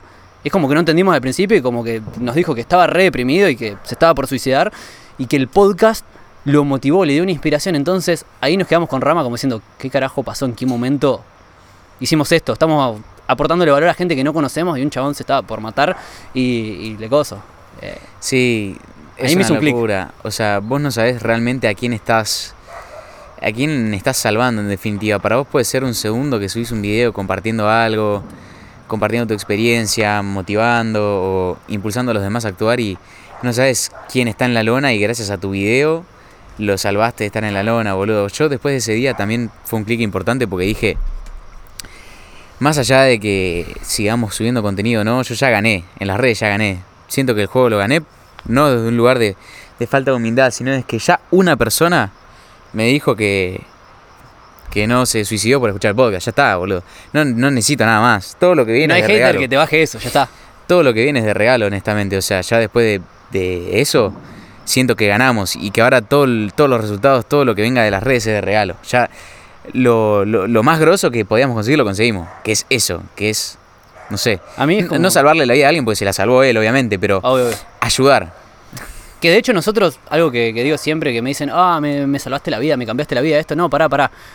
Eh, gracias. se fue. Sí, sí, está, está atrás tuyo ahí, ¿no? No, no, no, no, Godofredo, la no, creo que está por allá arriba, ni idea. Pero nada, trancas, una lagartija, nos tiene miedo. Godofredo. Eh, algo que digo siempre, nosotros de repente haciendo cosas podemos inspirar a otros, pero si vos te sentiste inspirado y tomaste acción y empezaste, dejaste la carrera o empezaste una carrera o empezaste un emprendimiento, dejaste tu trabajo, hiciste lo que siempre me cuentan en las redes, que trato de responder todos los mensajes, son muchos bancanos que en algún momento respondemos, es no te quites el mérito a vos, aplaudite a vos No, mismo no, a vos misma, claro, porque el que se levantó temprano para ir a entrenar todos los días fuiste vos. O sea, yo si me levanto temprano para ir a entrenar es por mí, para mí. Y después de repente subo un video y digo, che, hoy estaba en la lona, no tenía ganas de entrenar como hace Rami. Y, y- y bueno, vine igual, porque lo importante es usar disciplina en estos momentos. Y ahí capaz que otro dice, me pasa, a veces subo eso y hay un chabón que me dice, ¿sabes qué? Tenés razón, yo no estaba por ir al gimnasio. El otro día subí esas transiciones de mierda que hago yo. Sí. Y agarro y digo, ah, estoy cansado, eh, no voy al gimnasio, me tiro una siesta. Y le doy un cabezazo al celular y digo, dijo nunca La- nadie, anda a sí, entrenar, sí, hijo de mil. Y un chabón me lo subí a la historia y un chabón me dice, pa, tenés razón, me voy a entrenar. Y bueno, eso, eso valió cada segundo que, que tardé en hacer el video. Ta. Sí, boludo, porque de nuevo las redes, yo siento que me van a hacer un meme, porque yo todo el tiempo hablo de apalancamiento. Una Uno- palanca. Sí, boludo. Un flaco en el podcast anterior con la banana, creo, comentó, el pelado no para de decir apalancamiento. Eh, El hate que nos tiraron en Twitter me encantó. Hijo de puta, boludo, están más al pedo que bocina de avión. No, tremendo, tremendo. Además después me metí al perfil del flaco que había tuiteado, era... Pepito bien bajo. Sí, boludo. No, pero lo gracioso es que nos avisa, me avisa una chica con la que solía hablar hace mucho tiempo, me dice, hey, Mau, ¿este sos vos? Y me manda una screenshot. Y sí, soy yo, no me ves que soy yo. Y agarre y me dice, no, porque estás reviralizado en Twitter. Si no tengo, no, o sea, tengo un Twitter, pero no le doy pelota. Y dice, no, no, por esto. Y estaban meta a hacer memes porque el invitado anterior hablaba de los Y después NFT. hicieron un meme de mi cara, de mi hicieron- bigote. sí, sí, sí. Dijo, tenés que tener la moral muy baja para tener ese bigote. Dios. Eso es al- otra cosa que te enseñan las redes, boludo. Las redes te ponen la piel gruesa porque cuando te expones enfrente de cientos de miles de personas y en cien- enfrente de cientos de millones de interacciones, pues mi TikTok tiene más o menos 350 Tres- millones de views, 350 millones de veces que alguien vio mi cara y me juzgó, para bien o para mal, digamos. Realmente tenés la piel gruesa y sabes diferenciar. O sea, es como que ya las palabras. No, no me puedes lastimar con palabras, digamos. Mm. Si me querés lastimar, me tenés que cagar a trompadas. Bien estoy, nadie físicamente. te puede herir sin tu consentimiento. Claro, básicamente, si vos me querés lastimar de verdad, me tenés que cagar a trompadas. Porque ya con palabras, ya como que pasás ese threshold de decir. Tipo, ya lo peor que me podrían haber dicho, que soy un pelado nazi, asqueroso, feo, que mi bigote es horrible, que ni idea, boludo, que- soy un asco, que soy un boludo, que no sé lo que digo, que no sé lo... O sea, ya me dijeron todo, entonces no hay nada nuevo abajo del sol que me pueda decir un hater que me venga a lastimar, boludo. Y ya vino un pibe y me dijo que le salvé la vida, entonces ya no hay nada Sí, sí, que me pueda decir nadie que me vaya a tirar abajo. Aparte, podemos contar la otra. Pero para, para cerrar la idea, subir contenido y exponerte y salir de tu zona de confort realmente te da una resiliencia y te, te construye un carácter que no te lo construye nada. Porque imagínate si vos te pones nervioso pasar a dar lección en clase en frente de 30 personas, o pasar a dar un oral, Subir o pasar a exponer. Imagínate subir un video y que lo vean millones de personas, boludo, y que encima un video en donde te bardeen. Imagínate eso. Sí, sí, sí, sí. Podemos contar la otra, la de- sin dar nombres, la del hater que te recontrabardeó durante muchísimo tiempo y después te mandó un mensaje de agradecimiento, que lo tuviste que bloquear en un momento porque Sí, estaba sí, re sí, goma. sí, sí. Eh, nada, fue. En un momento yo me acuerdo que Rama me contaba que había un peor, estaba medio pesado, hateándolo por todos lados. Y bueno, el pibe este al final le termina mandando un mensaje de agradecimiento a Rama por otras redes y me lo manda también a mí, diciendo que él tenía una vida muy miserable, que se sentía muy mal, que le decía cosas a Rama, pero que él estaba súper deprimido. De hecho, que no iba a la escuela, que. No, no, claro, el pibe me escribió y me dijo, mirá, boludo, yo me reía, tipo, me re- como que compartía todos tus videos con mis amigos cagándome de risa de vos, te bardeaba, te comentaba todos los videos. Y el chavo me dijo, mientras tanto, no entrenaba, no, tipo, estaba yendo a la facultad y recursando todas las materias, me levantaba y me clavaba una medida de whisky todos los días, era un alcohólico depresivo. Hasta que escuché tu podcast y me cambiaste completamente la cabeza y los hábitos y la vida y la forma de ver las cosas. Y ahí dije, wow, como que para mí fue un, Sí, encima. una locura. O sea, para mí fue una locura porque dije. Nunca más en mi vida voy a juzgar a alguien por un video, dije, porque, o sea, este pibe me acaba de demostrar que, que jugar a alguien por un video no tiene sentido. De, lo que ves en internet no necesariamente es real. Por otro lado, te puede no gustar en un, un video de 30 segundos, pero no tenés ni idea sobre. O sea, necesitas más con- contexto antes de juzgar, boludo. Eh, y ahí también me terminó de como de cerrar la idea de que en realidad el hater, el que te hatea está muy roto por dentro en realidad, porque tiene la necesidad de sacar su mala energía y darte la voz, pues no la aguanta él. No la transforma en otra cosa. El chabón del auto de que nos puteó. Se, se la quiere sacar de encima y darte la voz, y a vos ni siquiera te llega, porque ni siquiera lo ves. Yo lo bloqueé a la verga. Ni lo veía los comentarios.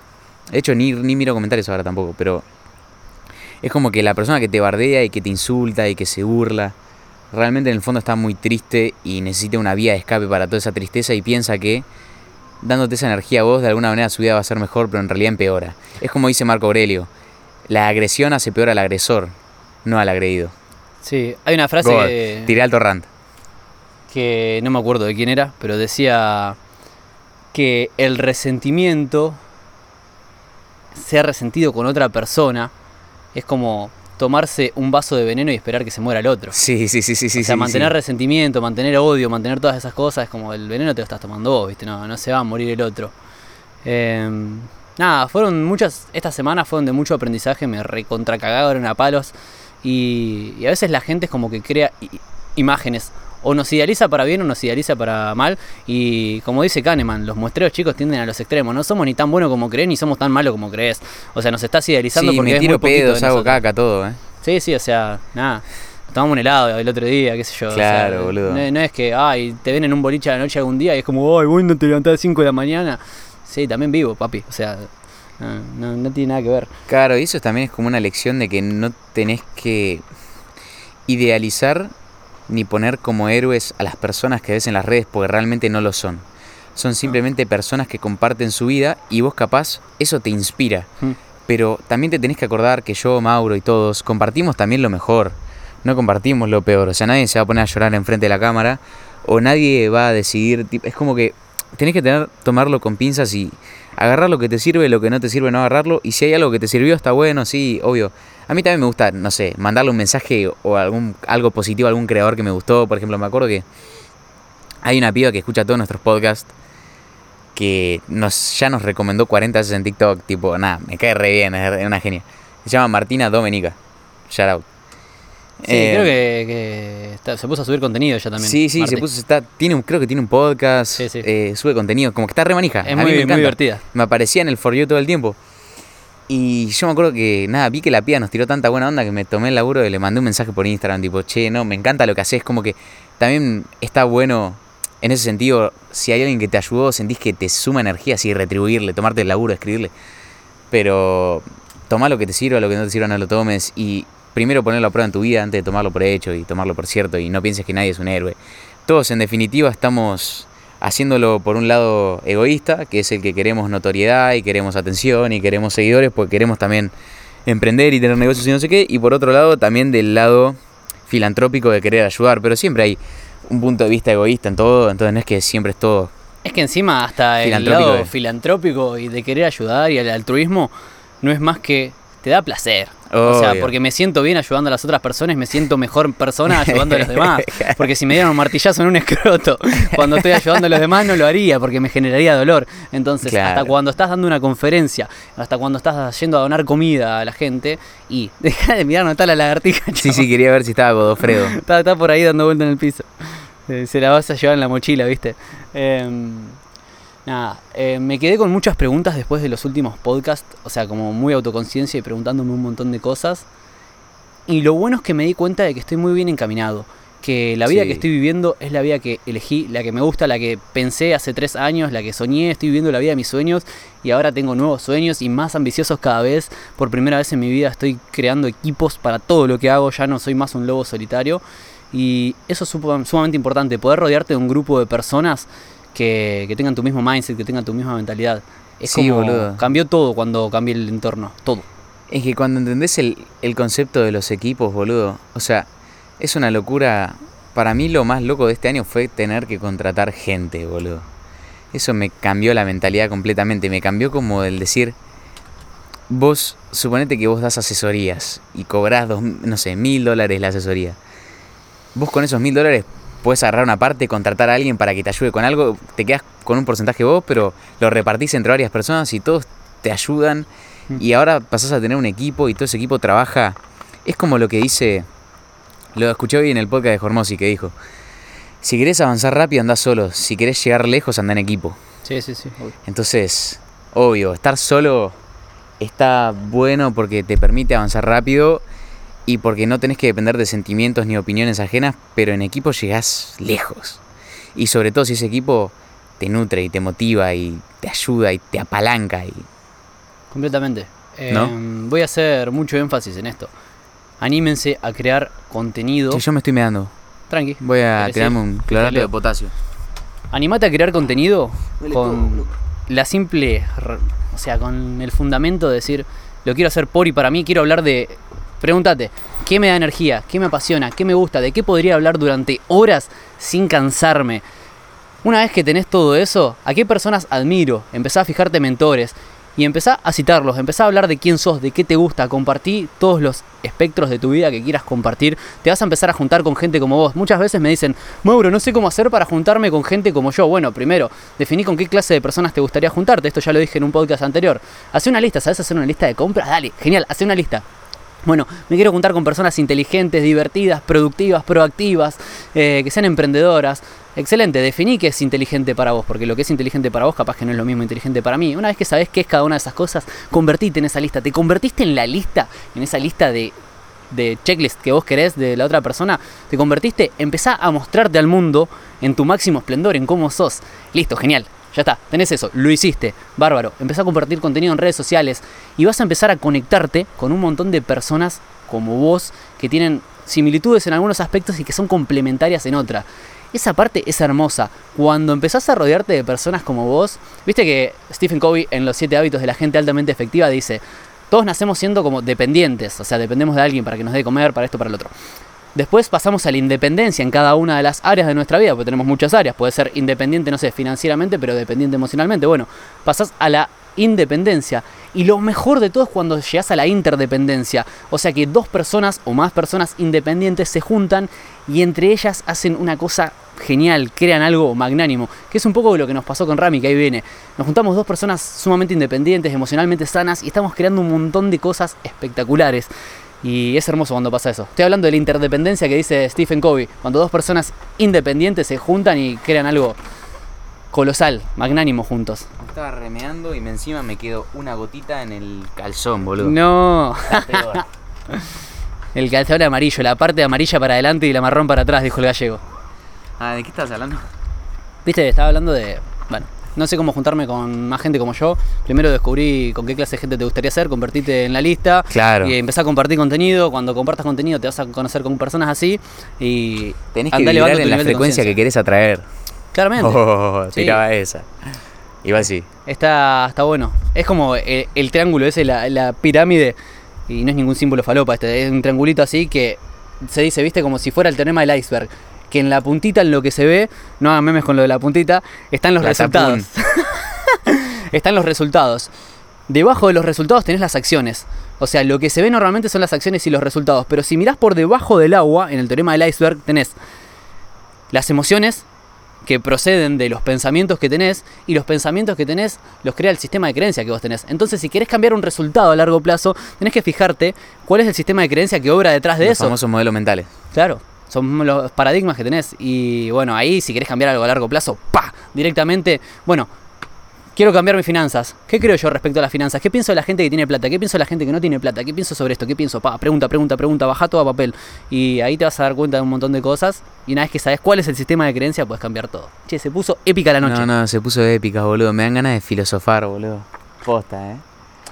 Ah. Hemos aprendido muchas cosas durante este último tiempo, de todo lo que hemos aprendido, de todos los invitados y todo eso. Nuevamente, pa- repasemos algunas preguntas bases y vamos tipo freestyleando, tirando así. ¿Qué fue igual? ¿Cuál fue el...? Bueno, creo que el invitado que más te marcó fue Ian. Sí, totalmente. Sí, a mí también. Eh, Encima está todo muy reciente.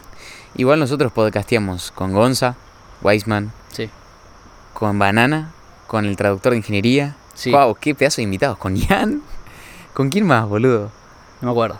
Me estoy poniendo Fede. Bongiorno. Fede Bongiorno. Boludo, Fede es un crack. Fue, de es los, un capo, boludo. fue de los podcasts más lindos que hicimos el de Fede, boludo. Muy divertido, me reí demasiado, es muy gracioso, muy En- ocurrente, tira justo las cosas ahí. Cuando dijo lo de Facebook Marketplace de venga aquí a hacer estafa. Sí, sí, sí, sí, sí, sí, sí. Podríamos hacer otro podcast con Gonza, boludo. Con, con Fede, digo. Sí, sí, sí, Es sí. un capo, boludo. Y además está re pegado, tiene una agencia de real estate en, en Uruguay acá, una agencia de marketing, tiene un proyecto de NFTs, está metido en todo. Capo. Encima es re low profile, ¿viste? No, no sabes nunca qué está haciendo, no está en las redes, no aparece. es que, boludo, las personas... O sea, viste, bueno, el que menos sabe siempre va a ser el que más habla. El que más demuestra siempre es el que menos tiene. Es como que esa, esa ley se cumple universalmente, boludo. Mientras más sentís la necesidad de demostrarle a los demás que sos algo, significa que en realidad estás careciendo de eso y querés suplantar la verdad, el verdadero ser con básicamente una máscara, intentando mostrar algo que no sos. Clipazo. Hashtag ¿Sí? clipeados por ¿Te? Marcos. Sí, sí, no, mortal, mortal. que lo vimos mucho en Endeavor. En Endeavor, por ejemplo, estábamos nosotros ahí, Me tranqui, pica el culo, boludo. muchos mosquitos. Quise decir que me picaba la cabeza en realidad. Sí, sí, me sí. confundí. Eh, Se me ocurren muchos chistes. Improvisen en, acá abajo en YouTube. Eh, bueno, en Endeavor estaba Entien, Entien, no me acuerdo cuál es el apellido del founder de Globant. Estaba Rabinovich, estaba también Rauch. Pierpaolo estaba Barbieri. Pierpaolo the third. Barbieri. Pero vos los veías, la mayoría estaban de jean, zapatillas, retranca ahí. No es que estaban ahí con un smoking de Ni, ni 300 con mil las dólares. zapatillas Gucci, ¿entendés? No, estaban No, re low profile. y- y todo- el fundador todo de Tienda Nube parecía un pibardo. Sí, boludo. Un pibardo que, sí, que salía de la facultad parecía el de Tienda Nube. Entonces, es como. Está bueno que, que veas eso porque tenés mucho contraste. Y no es necesario ese modelo, salvo que te re guste porque simplemente lo disfrutás, pero Para, también para. ¿te hago una que- pregunta? Sí. ¿Cómo te gustaría, o sea, suponete que hay alguien que nos escucha del primer episodio, ¿no? Sí, Supo- supone que llegamos al episodio 100. sí. ¿Qué, cómo, ¿Cómo describirías a tu, así como cuando te dicen describí a tu cliente ideal, describí, describí vos a tu listener ideal? ¿Cómo te gustaría que sea ese listener después, antes, tipo, ¿qué, ¿qué cambios te gustaría haber causado en los listeners desde que nos empezaron a escuchar? ¿Cómo- Bien. qué, qué habilidades te gustaría que hubiesen desarrollado? ¿Qué cambios te gustaría que hubiesen vivido La tengo. esas personas? En primer lugar, haber que haya desarrollado ese listener el hábito de la autoconciencia. ¡Ey! Lo iba a decir primero. ¡Qué lindo que estemos en la misma página! O sea, que, que desarrolle Nice. el hábito de la autoconciencia, que sea más consciente de los procesos que va teniendo, cuándo está en automático, cuándo no está en automático, qué es lo que pasa cuando sucede alguna cosita. Eso, autoconciencia, en primer lugar. Ser más consciente de sus hábitos y trabajarlos proactivamente. Haber encontrado el sentido que le haya querido encontrar a la vida, mejorado su vida y encontrado alguna forma, inspirándose en todo lo que vio, en todo lo que escuchó en nuestros podcasts, de contribuir algo y de retribuir algo a, a la sociedad con todo su crecimiento personal, espiritual y en emprendimiento, porque también eh, me gusta eso. Entonces, retribuir algo con todo el crecimiento este que tuvo. Que, Nice. que comparta eso, lo que él creció, porque me imagino que ese es nuestro listener, es alguien como sí, nosotros. Sí, como que por favor compartan contenido, boludo. Ahora ustedes que nos están escuchando y que se llevan algo de todo esto. Nos encanta que compartan Y, no- y contenido. no es compartirlo por nosotros, no, sino desde No si vos lo escuchaste, no seas egoísta, o sea, compartirlo porque le podés hacer bien a una persona. Y no es compartir cualquier cosa, cualquier clip, sino vos conoces un montón de gente y de repente. le Ah, no, no, claro, pero no, no decimos compartan nuestro contenido, no, no, hagan ustedes contenido y compártanlo. También, también. ¿Entendés? Pero en general, vos cuando conocés gente, sabés qué es lo que puede estar necesitando una persona. Y de repente escuchaste una parte del podcast nuestro que es para un familiar tuyo, o de Hormozy, o de Jordan Peterson, o de quien sea. Mandale, compartan esa clase de contenido, no solamente, ¡ay, mira qué divertido! Está. que también compartí eso y caguémonos de risa y mandámelo, ¿entendés? Pero motiven, inspiren, ayuden a las personas. ¿Vos? A mí me gustaría que, bueno, un par de cosas. Me gustaría que los que nos escuchan sean primero asertivos con la vida. Que piensen qué mierda quieren y que no negocien con nadie lo que quieren. Que busquen lo que quieren hasta que encuentren gente que están dispuestos a vivir con ellos a pesar de todo eso que quieren. O sea, asertivos con la vida. Con es lo que hablamos del podcast pasado, que Sí, una, quiero que los que me escuchan sean asertivos. Quiero que los que me escuchan no, tipo, que vayan y maten al dragón. ¿Entendés? Que hagan el famoso Slay de Dragon, tipo que esas cosas que saben que tienen que hacer, que las están posponi- posponiendo, que vayan y las hagan. Esas conversaciones difíciles que tienen que tener y no las tienen, que vayan y las tengan. Uh, Mortal, lo que me mandaste Em, que era de Hormozy el otro día. Sí, que, Lo ¿cómo de las conversaciones incómodas. Sí, decía tipo, you are two or three hard conversations, conversations away from getting what you want. Y no había una parte también ahí, o lo escuché en otro lado, porque estoy escuchando muchos podcasts, que decía, y normalmente son con vos mismo, esa... Ah, bueno, a veces son como vos mismo, a veces son con otras personas, pero sí, Hormozy dijo, estás entre dos y tres conversaciones difíciles de tener lo que quieres en la vida. O de empezar a perseguir lo que quieres en la vida, ¿no? Eh, bueno, entonces, asertivo, que vaya ya el famoso Slay de Dragon. eh, que sea consciente de la mortalidad y de que la vida es corta y de que estamos acá para pasarla bien y para gastar la mayor cantidad de energía posible. Eh, nada. Y eso, eso con esas y que tenga un norte, que tenga un por- que sepa por qué hace las cosas, boludo. Con esas tres, cuatro cosas que dije, yo ya estoy completamente feliz, boludo. Pero y también me gustaría mucho que la gente que nos escucha y que nos escucha todo el tiempo se haga un TikTok, se haga un Instagram y compartan contenido para que esto sea como un virus, boludo, que, que las o sea, como decían en la película de Vendetta, ideas are bulletproof. Las ideas son a prueba de balas. O sea, si algo que trasciende la vida es la idea. Es ah, una la idea. choncito de la máscara, sí, me El acuerdo. de la de máscara. Eh, ideas are bulletproof. Las ideas son a prueba de balas, trascienden la vida, trascienden generaciones, boludo. Entonces, si podemos sembrar ideas positivas que nos sirvan, es responsabilidad de todos seguir compartiéndolas. Sí. Pasaron muchas cosas desde que empezamos el podcast, desde Una banda, esta nueva boludo. etapa. Crecimos un montón, conocimos un montón de gente. Cada vez siento que nuestros sueños están más acá, más cerca, más tipo los tenemos ahí y se nos escapan y se nos escapan, pero estamos Che. como en esa meseta de potencial latente de la que habla Clear. Sí, y no salimos nunca de meseta potencial latente porque salimos de una y nos metemos en otra. Eh, te iba a hacer una pregunta que era. Pa, se, se me bugueó justo cuando. Gozo. Eh, La, la tenía en la puntita, ¿viste? Y, y se me bugueó la, la pregunta. Eh, nada, con respecto a todo esto que, que estuvimos aprendiendo era y, y todo eso. Eh, no sé. Mosquito. eh, algo que, que estuve. Yo estuve mucho con la autoconciencia esta semana. Estuve mucho con la autoconciencia. Y. Viste que Ian nos preguntó el otro día qué, qué debilidades sentís que tendrías que, que trabajar vos y todo Sí, eso. Bueno, Sí, sí. desde ese lado me surgieron algunas preguntas y vos, para transmitirle acá a los que nos escuchan, ¿qué habilidades crees que son necesarias, sumamente necesarias, para poder tener una vida feliz y plena? Habilidades, hábitos, desde el lugar que lo quieras abordar, pero ¿qué, qué? decime las, las básicas que vos decís. Ambición, pero al mismo tiempo no necesitar mucho. ¿Ambición o misión? No te escuché. No, no, ambición, Ok. pero al mismo tiempo no necesitar mucho. O sea, nosotros siempre decimos, yo estoy feliz y me levanto temprano, entreno, trabajo, leo y medito y no sé. Si hago esas cosas básicas, yo ya soy feliz. No necesito mucho, pero soy ultra ambicioso, incoherentemente ambicioso, soy deli- delirantemente ambicioso, ¿entendés? Es como por un lado no necesito nada, necesito lo mínimo indispensable, necesito levantarme temprano, necesito agua caliente, necesito comida, necesito entrenar, trabajar, listo, necesito eso para ser feliz, con eso soy feliz. Pero también lo más lindo de todo es tener ambición y evolucionar, como dice Dalio en el libro. Las cosas son la carnada, tipo things are the bait. Eh, el Lamborghini, los viajes en avión, eh, no sé, o el jet privado son la carnada, pero en realidad lo que nos da satisfacción a nosotros como personas es progresar. Entonces, lo que te hace ser ultra ambicioso es que nunca vas a dejar de progresar porque nunca vas a estar satisfecho, entonces nunca vas a dejar de ser feliz, si nos llevamos por esa lógica. Pero por el otro lado es, ya sos feliz con el mínimo indispensable que es darlo todo en el día a día, tener agua caliente, tener las necesidades básicas y trabajar y entrenar. Bien. Entonces, creo que me preguntaste qué habilidad Mm. para ser feliz. Mm. La habilidad del, o sea, la habilidad en sí es disciplina, creo, para seguir cumpliendo todos los días, para seguir teniendo esas cosas básicas que te hacen feliz y para seguir progresando. Y- Y- Ahí está, ¿cuál es tu definición de disciplina? Yo tengo una, ahora te la doy. Ah, la, mi definición de disciplina es dejar de lado absolutamente todas las emociones y cumplir con tus responsabilidades. Es muy simple. Claro, la mía es básicamente la misma, o sea, es hacer lo que sabes que tenés que hacer para dirigirte, en dire- para ir en dirección hacia tus objetivos sin que te afecten las emociones. O sea, más allá de cómo te sientas en el momento, la disciplina es hacer las cosas que tenés que hacer.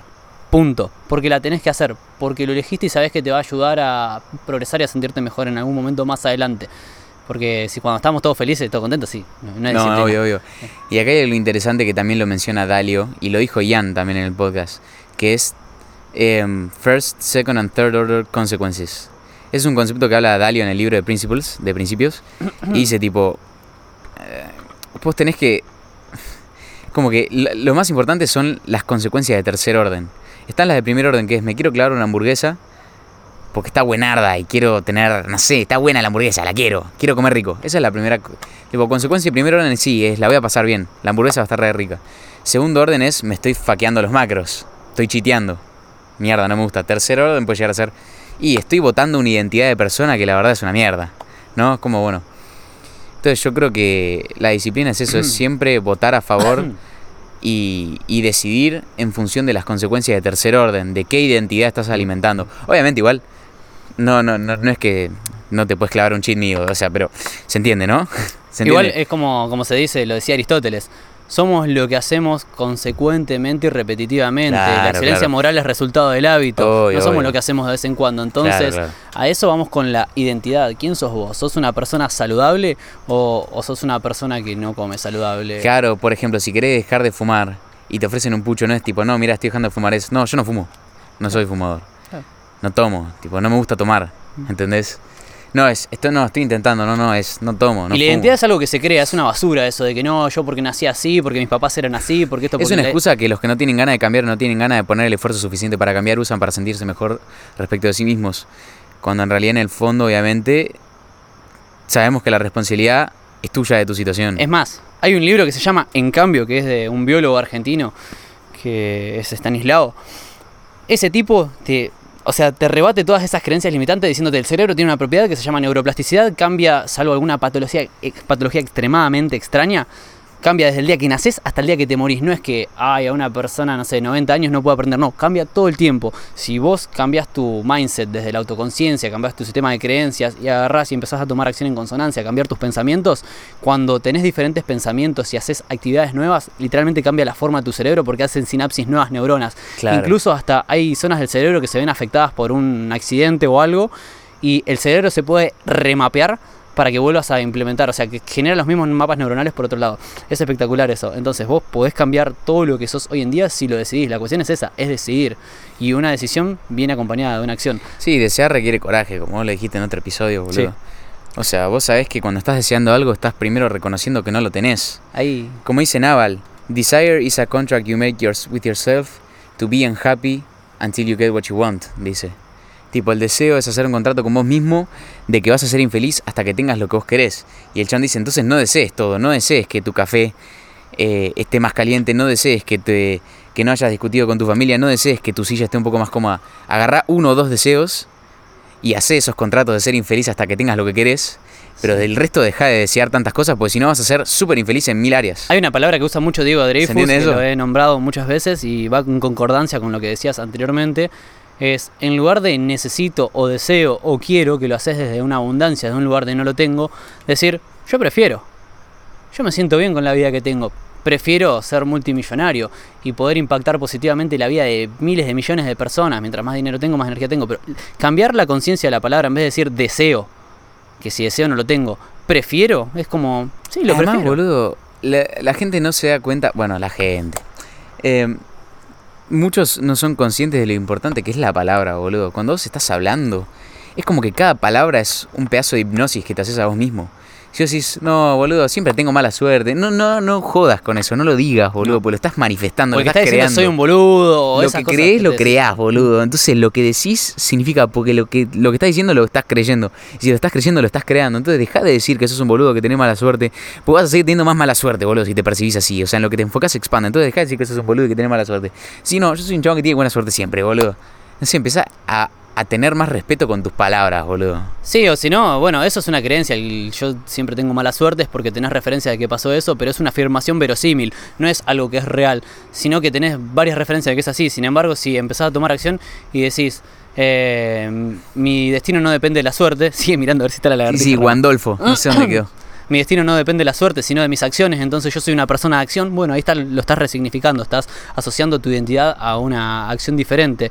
Para mí, con respecto a lo que hablábamos antes, es fundamental que todo lo que somos se resuma a nuestros hábitos. Entonces, no sé, leete hábitos atómicos, leete un par de cosas y a empezar a trabajar el hábito de la autoconciencia, sistematizar el hábito de la autoconciencia con un control de hábitos y después de eso empezar a mejorar sistemáticamente en todas las áreas. No quieras mejorar un montón en una sola, sino anda mejorando un 1%, un granito de arena en cada una de las áreas. Mejorar un poquito en finanzas, un poquito en relaciones familiares, un poquito en relaciones ah, románticas, un poquito en relaciones de amistad. Mejorar un poco en la forma en la que te alimentás, en la que descansás, en la que haces ejercicio. Y de esa forma, al mejorar un pequeño porcentaje, pero que lo puedas mantener en el tiempo, que lo puedas sostener, la calidad de tu vida con la magia del interés compuesto va a ser Mm.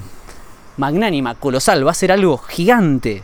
Compound interest es eh, un concepto excelente, boludo, porque los resultados se dan, o sea, la excelencia se reduce a tus sistemas, como dice Clear, y los sistemas son básicamente procedimientos que tenés que repetir todos los días en torno a un objetivo. Claro. Entonces, todos sabemos, o sea, querés tener un six-pack, es, fa es, es simple, tenés que ir, no sé, boludo, si yo te digo que vas, si yo te digo, si vas 10 años al gimnasio lo vas a tener, sí, obvio, todos me van a decir, sí, es cierto.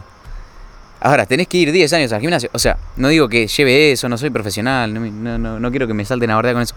Pero lo que voy es que ya sabes lo que tenés que hacer, simplemente no lo estás haciendo por falta de ganas. Y ahí simplemente también pedir ayuda, porque nuevamente cualquier resultado que tenemos hoy en día que no nos gusta, viene a raíz de un sistema de creencias obsoleto que no nos está potenciando y que de repente antes te servía. Está la teoría esta que la dice siempre Martín Ayala, dice, un cohete cuando va a despegar tiene varios compartimientos que tienen combustible y lo ayudan a despegar para ir rompiendo la fuerza gravitatoria que te va trayendo hacia la Tierra, pero en la medida que ya gastaron ese combustible, el mismo tanque de combustible le genera una resistencia al cohete que lo tienen que dropear a esa parte, Mm, sí. porque si no, eso que antes le servía, ahora lo está estorbando para poder progresar. Por lo tanto, esa creencia que tenés te ayudó a sobrevivir hasta hoy, pero hoy en día la tenés que reconocer y decir, esto no me sirve más, y andás soltando las partes tuyas que ya no te pertenecen y no te potencian. Buena, buen clip.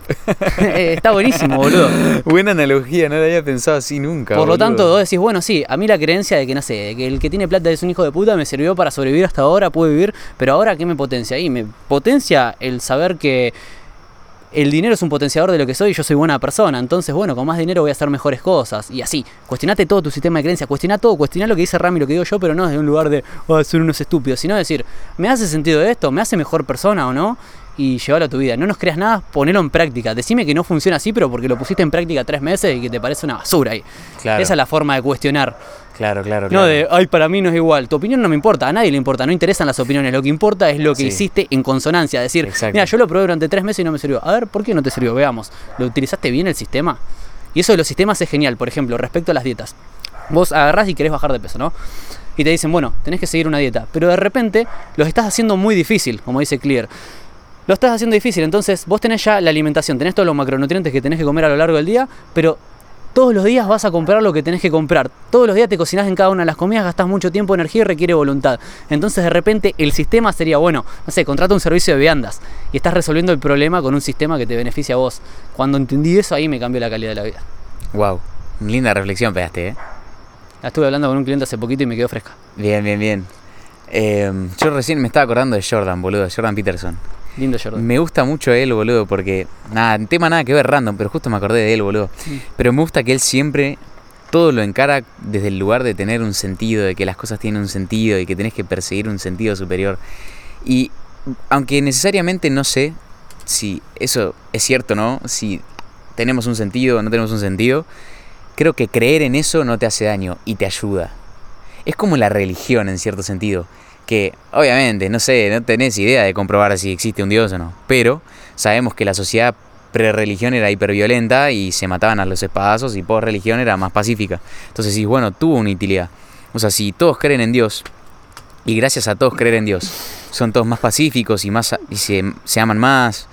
Y bueno, entonces Dios existe porque es un concepto que ayuda a que las personas sean más pacíficas y, y más tranquilas, ¿no? Entonces, es como que eso del sentido, yo realmente no sé si es cierto o no, no sé si tenemos un sentido, tampoco me interesa saber si tenemos un sentido o no, pero hay veces que me gusta pensar en que sí lo tenemos porque siento que es una creencia que me potencia y me ayuda.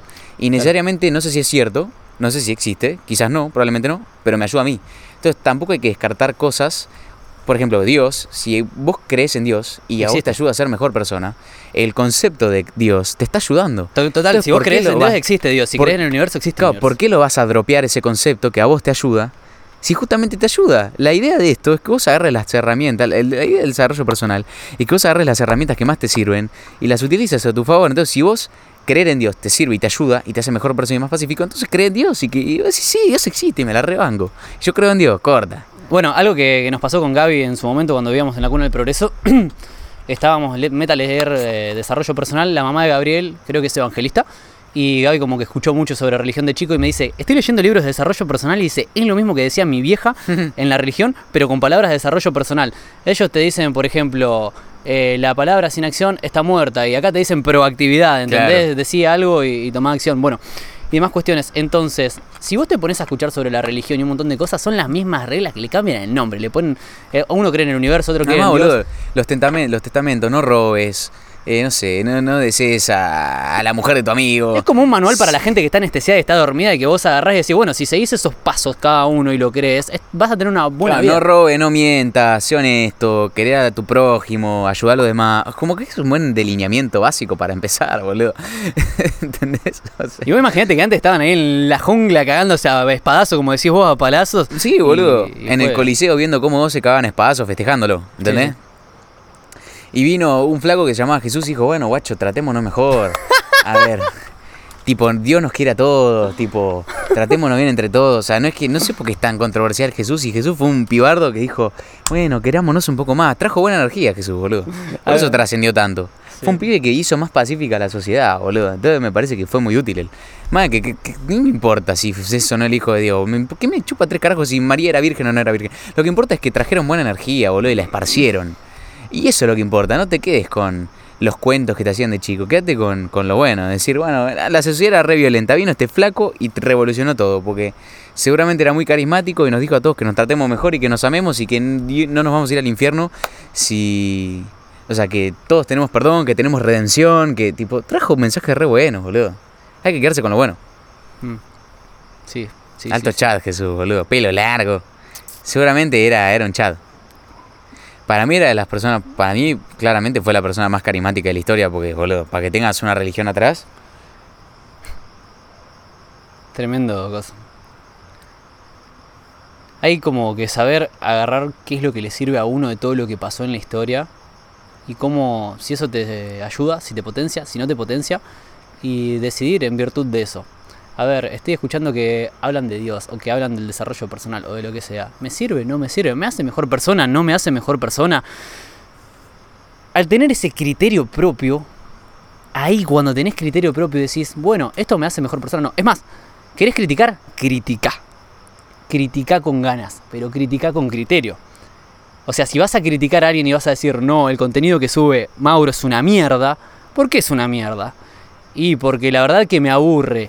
¿Por qué te aburre? Por esto por el otro. Buenísimo. Entonces, mejoralo vos, ese contenido, y crea mejor contenido vos. O sea, Ah. si vas a hacer una crítica, que sea una crítica que te eleva a vos como persona y que digas, no, la verdad que no me gusta eso, por eso siento que puedo hacer un mejor contenido. Y ahí crecen grandes ideas de mercado. Hay mucha gente que revoluciona, revoluciona la industria porque dice, la verdad que esta propuesta de valor me parece una porquería lo que hacen estos tipos. Yo voy a hacer un mejor café y me pongo mi propia cafetería. O voy a hacer otra cosa diferente.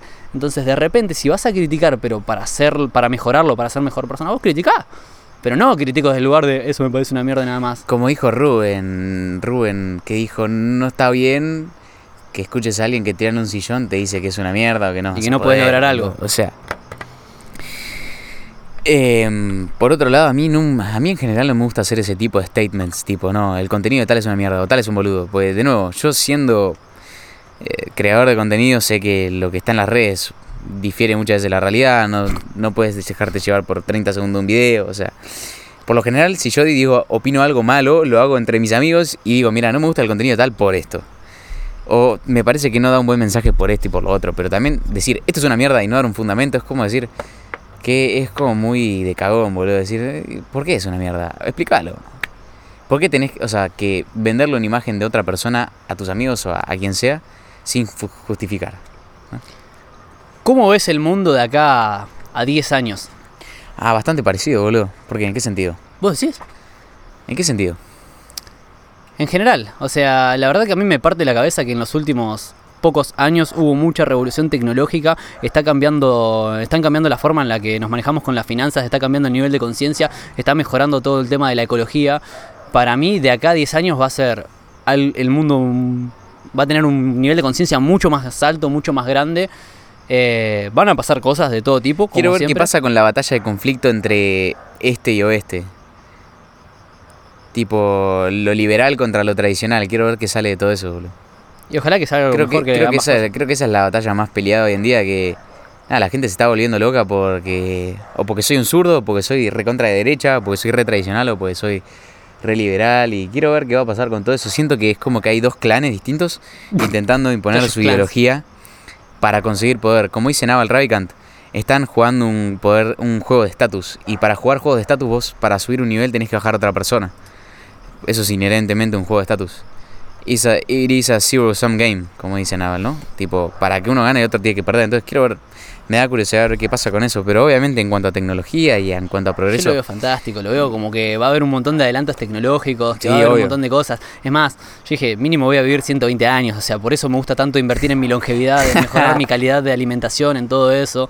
Es más, un oyente del podcast el otro día me dijo, el chico ese, Ian, dice, no sé por qué se quiere morir a los 100 si él podría contemplar la, inmort- la inmortalidad, porque yo no tengo duda de que va a tener esas cinco empresas que dijo, que va a ser multimillonario y con los adelantos tecnológicos que va a haber para cuando él tenga 100 años probablemente pueda ser inmortal, capaz que tiene, no sé, un cuerpo así medio cyborg, ¿viste? sí, vivir que- mil años, boludo. Claro, y es como, wow, a mí me, me entusiasma la idea de ver qué es lo que va a pasar de acá a unos años, porque viene mejorando todo tan rápido. Hay chicos como Ian que tienen 18 años y que tienen una cabeza tan expandida y una conciencia y son tan buenas personas, que sabes lo bueno que va a ser el mundo de, de acá a un tiempo.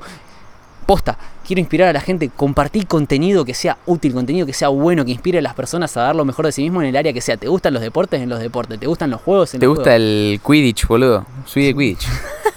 ¿Ese Literal. deporte de la pelotita? Ah, ¿Cómo? Ah, ¿El deporte de la pelotita es? Eh, No, el de Harry Potter, boludo. Ah, no, pensé que era el otro, el... El que vas barriendo el piso. Se llama curling. Ese, curling. Viste que tiran una piedra y van. Sí, sí, sí, la van soplando ahí, como en los Simpsons. Claro. Curling. Eh, nah, boludo. Hay, hay muchas cosas súper apasionantes y honestamente. Me enerva la gente que, que no tiene sangre, la gente que le da lo mismo todo. O sea, pa, pa, pa, hay que cagarla a cachetazos. Entiendo que todos tenemos diferentes emociones, nos pasaron cosas, pero ponete las pilas, estás vivo. Si, si estás respirando, ya está, te puedes mover o puedes hacer lo que sea. Estás vivo.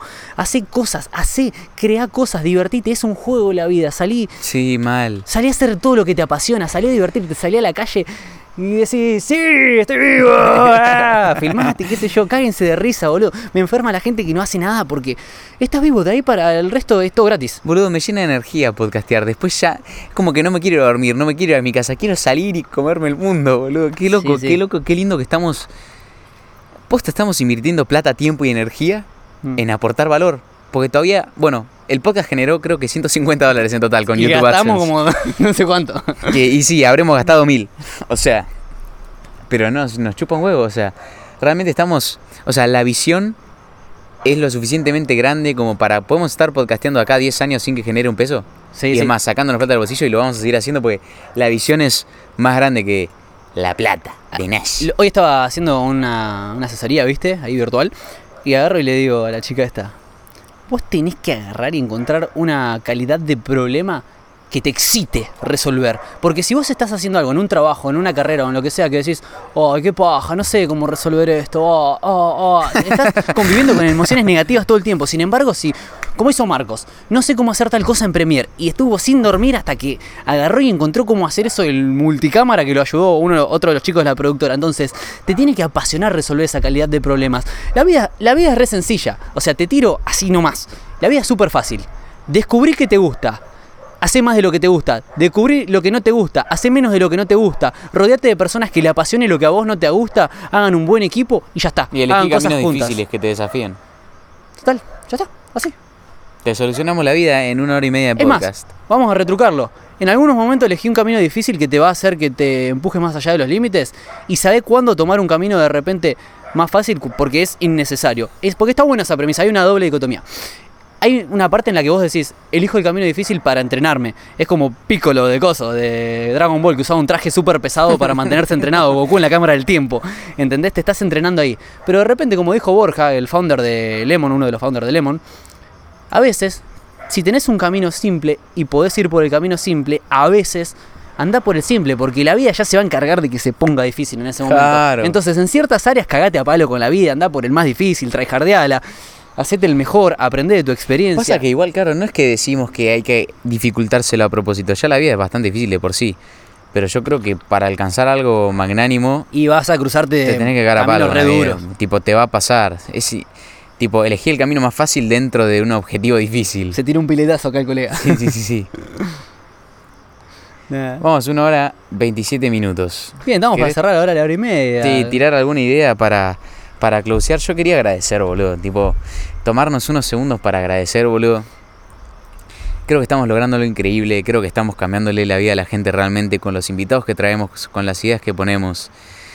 Siento que este proyecto nos trasciende, que ya van a quedar las entrevistas ahí colgadas en internet por siempre. Ya siento que esto, que ya conseguimos algo increíble, que ya todo lo que viene es de regalo, pero que ya logramos un resultado increíble y creo que estoy eternamente agradecido por la gente que nos escucha Sí. Y por nuestra amistad Sí. y por tener estas ganas de seguir haciéndolo. Por no faltar nunca, por todos los domingos estar acá, podcasteando. Eh, Es como, como la misa, ¿viste? Esto, eh, es nuestra, nuestra misa. Sí, Em, algo que, que me gustaría dejarle de mensaje a la audiencia. La vida es mindset. O sea, tu, la calidad de tu vida es la calidad de tu mindset. Busca mejorarlo constantemente. Si te sirve el mindset nuestro, genial. El de nuestros invitados, genial.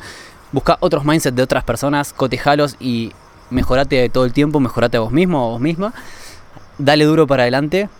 Escuchen muchos podcasts, inviertan en su coeficiente intelectual, en su coeficiente emocional, en su coeficiente eh, financiero, perdón.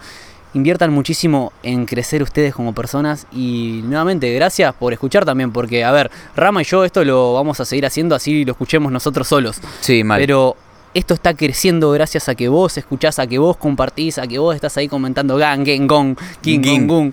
Eh, Kim Jong-un. y que, que están ahí. A mí, honestamente, me encantaría poder responder todos los mensajes. Explotamos muy rápido en seguidores. Asimismo, los voy a responder en algún momento, pero me llena cuando me dicen, Mauro, y me compartís tu progreso, tu proceso.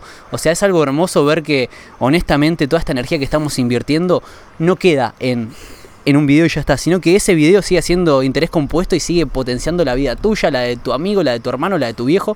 Un pibardo el otro día me dijo, obligué a mi profesora a que ponga el podcast en el aula y lo escuchamos a los 30. No, qué locura. ¿En video? Ahí. Sí. No, qué locura, qué lindo. Entonces, es Boludo, como- el de Jan lo tienen que poner en las clases, en todos lados. Sí, sí, ya está. Es como a, la mierda álgebra. Estudienlo en casa, álgebra con videos de algún canal de YouTube. sí, y sí, sí. Si lo pueden aprender igual y cosas. Eh, Nah. también, practicando el agradecimiento, me, siento muy agradecido de todo. De tener un plato de comida cada día en casa, comida saludable, que me potencia, que me hace bien. De tener una casa.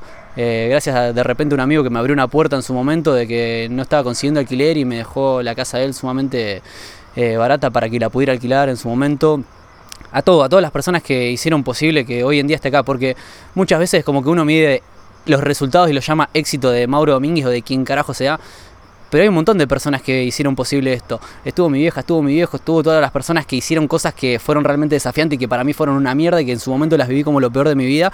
Y después siento que como David Goggins me dieron el apalancamiento para ser sumamente fuerte emocionalmente, para trascender todo. También hubo un montón de gente copada, como Laura, por ejemplo, que se la rebancó y que estuvo ahí todo el tiempo. Y nuestra amistad también es gracias a Laura, porque Laura me, estuvo bancando. Y ahí, así como eso, sería injusto seguir nombrando personas porque me quedarían muchas personas fuera de la lista. Pero como dijimos hoy, Franco Asilo, a todas las personas que hicieron posible que hoy en día llegué hasta acá, gracias a todos. Infinitas gracias. No se olviden, nunca te olvides de quién estuvo cuando estabas ascendiendo, ¿sí? O avanzando en tu vida. Porque es algo importante. Cuando se viralizó la nota de Infobae, me tomé el laburo de mandarle un mensaje a todas las personas que fueron parte importante de mi historia, a todas, a todas las que nombré, a Pablo Fernández, a Andrés Berardi, a Gabriel Oleares, a todos esos los agarré, le mandé un audio y le dije, Pablo, gracias por haberme salido de garante cuando necesité el préstamo para recibirme de piloto de avión. Quiero que sepas, él me dijo en ese momento, yo sé que no le salí nunca de garante a nadie, te voy a salir de garante a vos porque sé que no te abre una puerta, sino también varias ventanas y que es la carrera de tu vida y de tus sueños. Y le dije, Pablo, este gesto que vos tuviste conmigo, quiero que sepas que no murió ahí, que lo voy a replicar durante toda mi vida con cada persona que pueda, financiando proyectos desde la parte del dinero, dando un consejo, dando una mentoría. O sea, compartan lo bueno que tienen de la vida. Y si tuviste mierda en tu vida, resignificalo, a ver de qué forma me hizo más fuerte, qué me vino a enseñar esta experiencia y también compartirla con el mundo. Con. Gong. Hermoso. No hay nada más para decir, boludo. La vida es. God. Ya está. Episodio 30. Más tranqui hoy estuvo, veníamos de cagarnos a palo, pero sin embargo disfruté mucho. Fue como para No, me encantó, me encantó, me... Reflexiones. Sí, me encantó, me, me dio como nueva energía, estoy manija. Fue como la dosis de medicina que necesitaba estas, dos- de estas dos semanas. Hablar un rato con vos y estar de nuevo nazi. Y qué, qué loco eso que decía Ian, que de repente nosotros no nos damos cuenta. O sea, a mí me apasiona hacer esto. Es mi día favorito de la semana, mi momento favorito de la semana. Pero qué loco posta que dice Ian. De repente, no puedes no subir un episodio del podcast vos, porque hay alguien, hay un montón de personas que te están esperando, porque de repente tuvieron una semana mala y te quieren escuchar, o tuvieron una semana buena y lo quieren festejar escuchándote. Sí. Mismo Ian, que fue el invitado del podcast, estaba esperando que se suba el episodio, que encima se retrasó 15 minutos por un problema de la plataforma misma que estaba con su familia, con sus amigos por comer un asado, por escuchar el podcast. O sea, ya las familias se están uniendo para escuchar, para compartir momentos con nosotros. Y eso es, es hermoso, boludo. Es como que siento la obligación de seguir grabando podcast más allá que Sí, lo sí, sí, disfruto. no puedo faltar, es como el gimnasio ya. Todos los viernes hay podcast. Todos los viernes Sí. grabamos, todos los domingos se sube, corta la bocha. No hay excusas. Tuvimos una semana de mierda, podcast. Podcast. Para sentirnos Tuvimos mejor. una Tuvimos una semana semana buena. excelente, Podcast. podcast para festejar. Podcast para la vida. Stay safe. Stay safe. Stay fucking safe. Qué hermoso lugar.